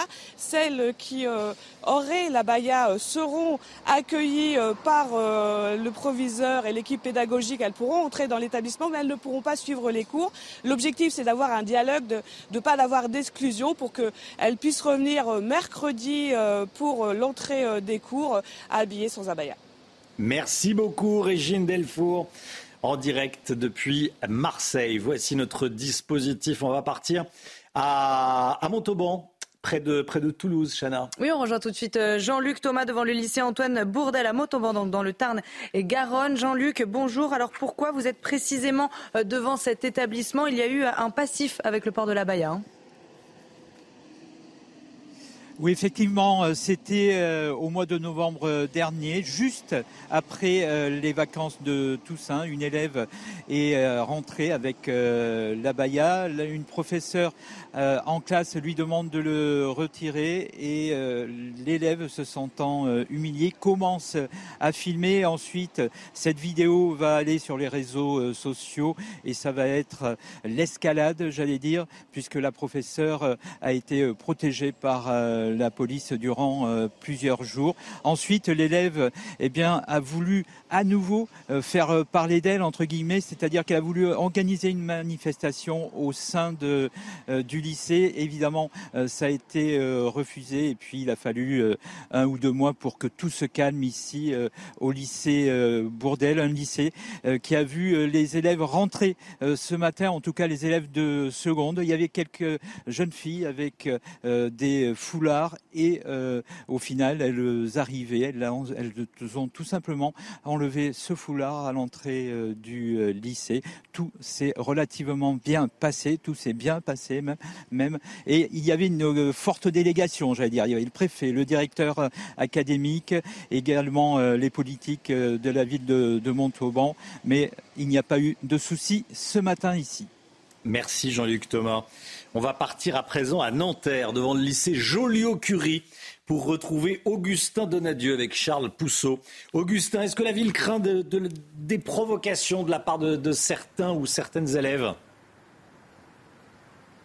Oui, clairement, le maire adjoint à l'action éducative s'est déplacé en personne à la rencontre des euh, professeurs. Il nous a confirmé que toute l'équipe euh, de médiation, les médiateurs de la ville Terre allait être mobilisée ce matin euh, pour eh bien, aller à la rencontre des élèves devant les trois établissements que compte la ville, justement pour rencontrer ces groupes d'élèves qui comptent provoquer eh bien, les professeurs, les établissements et le gouvernement. C'est en tous les cas ce que nous a dit la municipalité des groupes d'élèves qui comptent effectivement venir habillés en abaya et en camis. Et ces médiateurs qui vont venir désamorcer toutes les situations tendues. D'ailleurs, la police est également mobilisée puisque seulement quelques minutes après notre arrivée devant cet établissement scolaire qui compte plus de 1000 élèves, eh bien, des policiers en civil sont venus à notre rencontre pour nous demander un petit peu quelles étaient nos intentions et ce que l'on comptait faire ici, encore une fois, pour, euh, pour tenter de, désamorcer toute euh, situation qui pourrait être euh, tendue avec certains élèves. Ces policiers nous ont confirmé qu'eux aussi eh bien, navigueront entre les différents établissements de la ville. Certains élèves sont arrivés ici. La rentrée, c'est d'ici maintenant moins d'une demi-heure, à 9 heures. Et ces élèves-là, pour la plupart, ne veulent pas parler aux médias de peur, effectivement, de s'attirer des problèmes avec ce sujet sensible qui est l'abaya et le camis, avec cette interdiction par le gouvernement. En tous les cas, ici, le mot d'ordre, c'est quoi? C'est le dialogue avec les élèves. Tout élève qui refusera d'ôter son vêtement, la baya ou le camise, si jamais certains en sont vêtus, eh bien, s'ils refusent, ils ne pourront pas rentrer dans l'établissement aujourd'hui. Merci Augustin. On va quitter Nanterre, on va aller dans, Paris à présent, Chana. Hein. Oui, retrouver Marine Sabourin devant un lycée du 14e arrondissement de la capitale où des professeurs ont déjà recensé euh, plusieurs fois des élèves portant des abayas et des camis l'année dernière. Et donc Marine, pour cette rentrée, ces professeurs seront particulièrement attentifs. Hein. Oui, alors Chana, nous sommes dans le 14e arrondissement. Vous l'avez dit, nous ne citons pas le nom de cet établissement par mesure de sécurité. C'est une demande de la directrice de l'établissement qui craint eh bien, que des euh, élèves voient nos directs sur euh, CNews et soient tentés à l'idée euh, de venir porter des abayas ou des camis. En tout cas, vous le disiez, dans cet établissement, on a déjà recensé plusieurs fois le port de ces tenues, des événements toujours signalés au rectorat. Lorsque nous confiait tout à l'heure la directrice de l'établissement, eh c'est que ce sont principalement des jeunes filles hein, qui dérogent au principe de euh, laïcité. Les parents interrogés ici ne comprennent pas cette interdiction, à l'instar de cette maman que nous avons interrogée tout à l'heure. Son religion, chacun son... Qu'est-ce qu'on fait Normalement, c'est l'islam, on doit faire qu'est-ce qu'on doit faire? Les catholiques, ils doivent faire qu'est-ce qu'on fait? On doit respecter chacun son religion. On n'est pas droit interdire Le principe de laïcité Les laïcités, normalement, on n'est pas droit interdire. Qu'est-ce qu'on doit interdire C'est normal. Qu'est-ce qui est. Ça vous choque euh, l'interdiction de Gabriel bah, bah oui, parce que nous musulmans, on est comme ça, on n'est pas comme ça et comme ça. Alors euh, depuis euh, plusieurs années, hein, si l'établissement voit une élève porter euh, une abaya, eh bien les professeurs dialoguent toujours avec cet élève pour savoir pourquoi elle a décidé de porter cette tenue. Ce qu'il en ressort à chaque fois, eh bien c'est une pression morale exercée notamment par les camarades. L'une de ces jeunes filles interrogée, par exemple, eh bien elle portait une abaya lors d'une sortie scolaire. Elle expliquait qu'elle n'avait pas compris qu'en dehors de l'établissement, eh les règles étaient les mêmes. Quand les professeurs lui ont demandé pourquoi elle portait cette tenue, elle avait répondu car des gens pour pourrait me voir. Alors ici, on explique eh bien, que les professeurs notent une hausse des atteintes à la laïcité depuis plusieurs mois, alors que euh, cette mesure de Gabriel Attal eh bien, elle était particulièrement indispensable pour eux. Depuis deux ans, on explique régulièrement aux professeurs comment exercer cette laïcité. Sur le papier, eh bien, la théorie est simple, dans la pratique, c'est plus compliqué. Et ici, dans ce lycée du 14e arrondissement, on nous a demandé nous éloigner pour ne pas perturber cette rentrée scolaire particulièrement sensible. Merci beaucoup, Marine Sabot. Je voulais qu'on écoute euh, ces témoignages de, lycéennes qu'Augustin Donadieu a interrogé ce matin devant, euh, devant le, lycée de, de, Nanterre. Elles réagissent à l'interdiction de l'abaya. Écoutez. Je pense honnêtement que c'est bête parce que, imaginons qu'une élève comme moi de nationalité française porte une robe longue euh, avec les mêmes motifs dorés, vraiment tout, tout semblable de A à Z, on ne dirait absolument rien je pense que c'est un peu injuste parce que ça peut être un chrétien qui porte une robe. Bah, ça peut pas dire vraiment que c'est un musulman, enfin c'est quelqu'un qui est plutôt euh, musulman. Moi, je pense, je pense que c'est vraiment injuste parce que quand j'étais au collège, il y avait des chrétiens qui portaient des croix et pourtant ils disaient rien. Et après, euh, chacun a ses points de vue.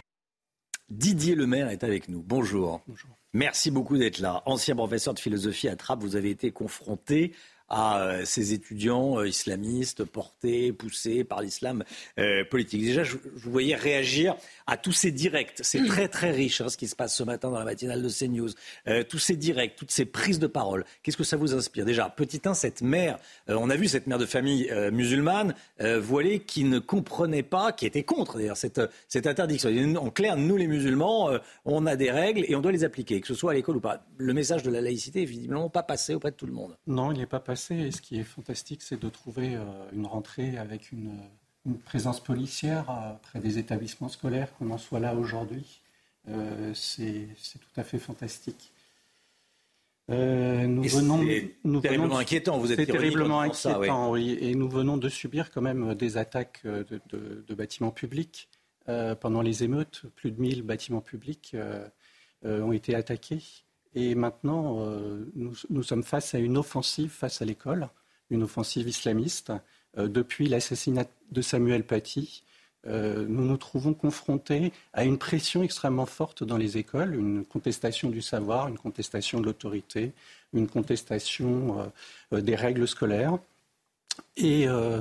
Euh, je, ne sais pas où cette situation va nous conduire, euh, parce que nous sommes là face à des provocations qui, engendrent une victimisation, et cette victimisation engendre une haine contre les institutions et contre les représentants de la République. Est-ce que la technique est toujours la même C'est-à-dire qu'on crée un problème, on, se dit victime du coup, et ensuite on, se, met la vidéo, parfois il y a des vidéos ou des messages sur les réseaux sociaux.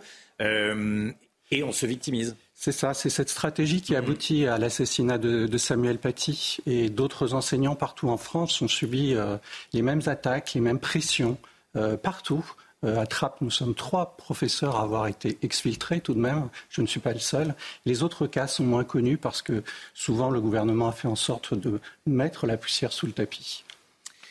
le besoin de police, ça, ça vous a frappé. Vous dites que vous ne savez pas où est-ce qu'on euh, où on se dirige, mais est-ce que euh, le message de Gabriel Attal, c'est-à-dire le message de fermeté, y compris du président de la République, ne vous rassure pas c'est fini. On ne porte plus de vêtements islamiques à l'école. Euh, ce qui est une évidence, dit comme ça, mais ça ne l'était pas pour tout le monde. Désormais, le message politique est clair. Il ne l'était pas avec l'ancien, ministre de, de l'Éducation, il faut quand même dire les choses. Il l'est maintenant. Est-ce que vous voyez une petite lueur d'espoir? Poindre je jugerai sur les actes. Euh, mmh. C'est vrai. Pour l'instant, nous avons à faire une, une annonce. Nous allons voir comment cette règle va être mise en place et respectée. Euh, pour cela, il faudra se donner, je pense, des moyens assez, assez forts. Il ne suffira pas d'argumenter de, avec les élèves. Il faudra aussi euh, expliquer que la loi ne peut pas rester lettre morte et que des sanctions doivent s'appliquer si elle n'est pas respectée. Qu'est-ce que vous dites à l'extrême gauche qui est qui estiment que ce sont des mesures anti-islam, anti-musulmans euh, écoutez, euh, l'extrême gauche aujourd'hui euh, est peut-être plus proche de l'extrême droite que, que, de la gauche. elle, a promu récemment un rappeur qui a tenu des propos antisémites. je pense qu'elle fait alliance pour des raisons électorales avec une partie des musulmans en France et en particulier avec les islamistes. Donc euh, elle, contribue à cette situation euh, extrêmement tendue qui pourra déboucher peut-être encore sur de nouvelles émeutes encore plus graves. Vous êtes inquiet? Oui, très. Quand vous discutez avec euh, désormais vos anciens collègues, parce que vous avez été, comme vous le dites, exfiltré, qu'est-ce qu'ils vous disent? Bah, ils, se sentent, ils se sentent abandonnés, ils se sentent, ils se sentent démunis. Dans mon lycée, par exemple, après mon départ, les abayas ont fleuri, le proviseur a été remplacé par un proviseur beaucoup plus complaisant. Euh, des tapis de prière même ont été trouvés euh, dans les salles, de, dans les salles de, des surveillants. Euh, la situation est vraiment de l'entrisme islamiste dans l'école est, extrêmement grave et pas Des surveillants qui apportaient des tapis de prière musulmane dans leur bureau. Oui, c'est ça, oui. C'est ce que vous racontez vos, vos anciens collègues à Oui, je le confirme, oui. C'est catastrophique. Oui, c'est catastrophique, oui. C'est une, c'est une situation parce qu'on a, on a laissé faire, comme l'a expliqué euh, Bruno Le Maire hier. Euh, c'est le fruit de l'inaction et, a-t-il dit, de la lâcheté euh, de nos politiques depuis, depuis combien d'années? Merci beaucoup Didier Le Maire d'être venu ce matin sur le plateau de la, matinale. Gabriel Attal a pris la parole ce matin, Gauthier Lebret. Hein. Oui, pour assumer cette décision, effectivement, après les critiques de la France insoumise euh, ce week-end, le, le ministre de l'Éducation nationale qui était sur RTL ce matin et qui a dit, euh, je veux rappeler que l'école est gratuite pour tous euh, et laïque, on ne peut pas tergiverser avec la laïcité à l'école. Il a donné un chiffre très important, sans doute le chiffre de la matinée, 513 établissements scolaires sensibles dans le pays qui pourraient euh, se voir euh, refuser, euh, qui pourraient voir refuser l'accès donc à, des jeunes femmes qui portent la baya ou à des garçons qui portent le camis et donc qui sont particulièrement scrutés hein, avec une note envoyée par Gérald Darmanin hier au préfet mais aussi au directeur de la police nationale et de la gendarmerie nationale qui demande de prêter main forte au personnel de l'éducation nationale si évidemment il y a du refus et pourquoi pas des manifestations comme a pu le dire Gérald Darmanin dans, dans sa note pro abaya et pro camis face à cette interdiction. Merci beaucoup Gauthier Lebret. Voilà, on va continuer à parler euh, de, ce sujet tout au long de la, journée euh, sur, euh, sur CNews. Il est 9h moins le quart, c'est l'heure de la santé avec le docteur Brigitte Millot. Regardez votre programme avec pharmazone.fr, le confort de commander en ligne en soutenant votre pharmacie. Le docteur Millot avec nous. Bonjour Brigitte. Bonjour Romain. On va continuer à parler de l'école, de la rentrée. Certains élèves sont fous de joie, certains enfants sont fous de joie de retourner à l'école pour retrouver les copains, les copines. D'autres sont terrorisés. Vous nous parlez ce matin de cette peur de l'école. Oui, alors vous savez, avant on l'appelait phobie scolaire. Mmh. Alors euh, il y a une mode, c'est de changer les noms euh, qui fonctionnent. Donc maintenant c'est le RSA, euh, le refus scolaire anxieux je pense qu'on va continuer longtemps à l'appeler phobie scolaire. Euh, ce qu'il faut comprendre, c'est que de tout temps, hein, il y a des enfants qui ont eu peur euh, d'aller à l'école, ils n'étaient pas contents. Mais ça, ça n'a rien à voir avec la phobie scolaire. Vous voyez les enfants qui pleuraient comme ça, on a retrouvé des images. Euh, ah, les tout petits, c'est parce qu'on quitte maman. Celui qui ne veut pas être séparé de sa maman, alors que dix minutes après, il a oublié qu'il avait une maman. Ou alors, voilà, la phobie scolaire, ça s'apparenterait plutôt à ce genre de refus et quand je dis ça, c'est très important. C'est parce qu'en fait, ces enfants, en fait, qui sont en vraie phobie scolaire et pas juste en, en petite angoisse d'aller à l'école, ils ont une réelle anxiété et en fait, l'anxiété, c'est un peu comme une cocotte minute. La pression monte, la pression monte, la pression monte. Et ça peut aller jusqu'à des crises de panique. Et je vous assure, quand vous c'est toujours intéressant de lire les témoignages. Vous avez des, enfants euh, qui préféreraient aller se mettre sous les roues d'une voiture. Il y a une jeune fille euh, de, de 8 ans qui a dit à ses parents, si vous me forcez à aller à l'école, je me jetterai sous les, trains, sous les roues du TER. Ben, vous voyez, ça, ça va provoquer, en plus, c'est une espèce de chose terrible. Les enfants ne peuvent plus aller à l'école. Et la différence, en fait, avec d'autres choses, c'est que ce sont des enfants qui sont souvent bons élèves, pas toujours, mais parfois, mais qui, aimeraient aller à l'école, mais qui ne peuvent pas. Qu'est-ce qui les bloque? On ne sait pas. C'est une peur. C'est les copains, c'est les, les, copines ou c'est la classe? après les différentes causes. Hmm. Il faut bien comprendre qu'il n'y a pas une phobie scolaire qui ressemble à une autre. Eh Les causes sont multifactorielles. Et c'est important de, comprendre que ça peut avoir un retentissement, évidemment, de souffrance terrible pour l'enfant, puisqu'on vient de le voir, ça peut aller jusqu'à mmh. l'envie de se jeter euh, euh, sous les roues d'un train ou d'une voiture. Mais c'est un tsunami familial aussi. Parce que vous vous retrouvez avec un enfant qui ne veut plus être scolarisé. Vous vous rendez compte pour la famille ce que c'est Les enfants doivent aller à l'école jusqu'à 16 ans. Alors, c'est euh, Santé publique France a estimé, euh, on verra ça tout à l'heure, euh, Santé publique France a estimé qu'il y avait à peu près de 4 à 10 d'enfants souffrant de phobie scolaire, vous vous rendez compte? Et surtout, c'est en augmentation. Alors ça touche aussi bien les, les garçons que les filles. C'est souvent, il y a deux pics, il y a l'entrée en CP et l'entrée en sixième. Euh, voilà, mais après, ça peut toucher à tous les âges. Hein.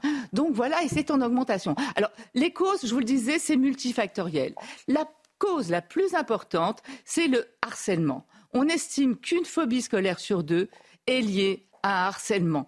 Donc on en parle beaucoup en ce moment. Je crois qu'il faut continuer à en parler. Je crois qu'il faut prendre en compte vraiment, enfin faire, mettre en place réellement des mesures pour lutter contre ce harcèlement. Après, il peut y avoir des chocs émotionnels, un décès, un déménagement, etc. Peur de quitter ses parents, peur de quitter son domicile, mais peur aussi de ce bâtiment qui parfois peut ressembler à quelque chose de pas très, pas une prison, mais c'est vrai que souvent il y a des barreaux, il y a des choses. Et voilà, elles sont souvent, certaines écoles sont dans un état quand même euh, de pas terrible, hein, on va dire. Euh, voilà. Après, euh, il y a d'autres raisons. Hein. Des troubles de l'apprentissage, vous savez ce qu'on appelle les dys, dyslexiques, dyspraxiques, ça peut aussi venir de là. des troubles du spectre autistique ou de l'attention, vous savez, les TDAH, on en a beaucoup parlé. et l'angoisse de la performance, c'est vrai qu'on est dans une école où il faut des résultats, où il faut réaliser les objectifs. Donc il y a certains enfants que ça, stresse énormément. Hein. Donc voilà pour les principales causes. Après, euh, comment s'en apercevoir Là aussi, c'est très difficile de poser un diagnostic. Euh, je vous ai mis quelques signes mais il y en a beaucoup d'autres. Euh, ça peut être des signes carrément physiques. Hein un enfant qui tout à coup a des maux de ventre, a envie de vomir, ne prend plus son petit déjeuner, euh, vous, sentez que ça va mal, euh, ou alors quand il va à l'école, bah, il est souvent, vous êtes souvent appelé par l'infirmerie, votre enfant est à l'infirmerie, il va pas bien, etc., etc. Des retards, en fait, il, arrive fréquemment en retard à l'école, voire même il y a des absences qui ne sont pas souvent signalées. Hein, il, y a, maintenant un processus en place pour bien signaler les absences, mais c'est encore à, à améliorer. Une amélioration hors période scolaire. Comme en fait, il va bien. Ce qui lui fait peur, c'est l'école. Donc en dehors, il va bien. Mais quand vous voyez que il va bien pendant toutes les vacances et que le dimanche soir, il commence à aller mal, faut quand même peut-être se dire, tiens, ça peut être ça. Et enfin, je ne sais plus ce que j'ai mis en dernier, mais je vais regarder. Euh... Ne veut pas aller à l'école, euh, veut, mais ne peut pas aller. Oui, c'est une vraie différence, ça. C'est pas quelqu'un qui n'a pas envie d'apprendre. Ah. D'ailleurs, bien souvent, il travaille à la maison, etc. Mais le plus important, c'est de comprendre, d'abord de le diagnostiquer tôt, ensuite de laisser, je vous ai parlé d'une cocotte minute, de faire baisser la pression, c'est-à-dire quitte à le sortir 15 jours du système scolaire pour faire baisser la pression, et après d'aller consulter. Alors aller consulter, c'est facile à dire. Je vous rappelle quand même qu'il y a 15 départements à peu près qui n'ont encore pas de pédopsychiatre, qu'il faut souvent 6 mois pour avoir un rendez-vous, donc c'est pas simple. Je vous conseille quand même cette association, mais surtout ce qu'il faut comprendre, c'est qu'il ne faut jamais déscolariser un enfant. Parce que l'idée, c'est de le rescolariser à un moment. Donc soit il y a le CNED, soit il y a des instituts maintenant qui sont montés, il y a les cours singuliers, enfin il y, a, tout un tas de systèmes mis en place. Ça représente combien d'enfants, enfin ou un pourcentage? Bah, ça représente de 4 à 10 d'après Santé publique France. 10% ça fait un enfant sur 10 quand même. Hein. Euh, bon après, euh, mais surtout, ce qui est important, c'est de voir que c'est en augmentation. Euh, donc voilà. En tout cas, renseignez-vous auprès de cette association. Il y a plein de conseils très pratiques et c'est important de, de suivre. Il faut comprendre qu'il ne faut pas voir l'élève, il faut voir l'enfant. Vous avez regardé votre programme avec pharmazone.fr, le confort de commander en ligne en soutenant votre pharmacie. C'est impressionnant, oui, ça concerne beaucoup d'enfants, oui. 10%, c'est beaucoup. C'est beaucoup, c'est beaucoup. Merci beaucoup, Brigitte. 8h51, euh, on a vécu ensemble cette euh, rentrée scolaire. Merci d'être avec nous. Bonne rentrée. Si vous avez des, enfants, vous aviez des, vous, étiez contente de rentrer à l'école, la rentrée? Moi, j'aimais bien retrouver les copains. Oui, moi aussi. les cours un peu plus tard dans le temps. vous avez vu, elle a dit copains, pas copines. Hein. Oui, les copains, les copines. C'est vrai. Rien ne vous échappe. Dans un instant, c'est l'heure des pros avec Pascal Pro, évidemment, et tous ses invités. Nous, on se retrouve demain matin avec Chana Lousteau, euh, voilà, qui, qui aime bien retrouver ses copains. Chana Lousteau, le docteur Brigitte Millot, Alexandra Blanc, Gauthier Lebret et euh, le Mick Guillot, évidemment. Belle journée à vous, à demain. 5h55.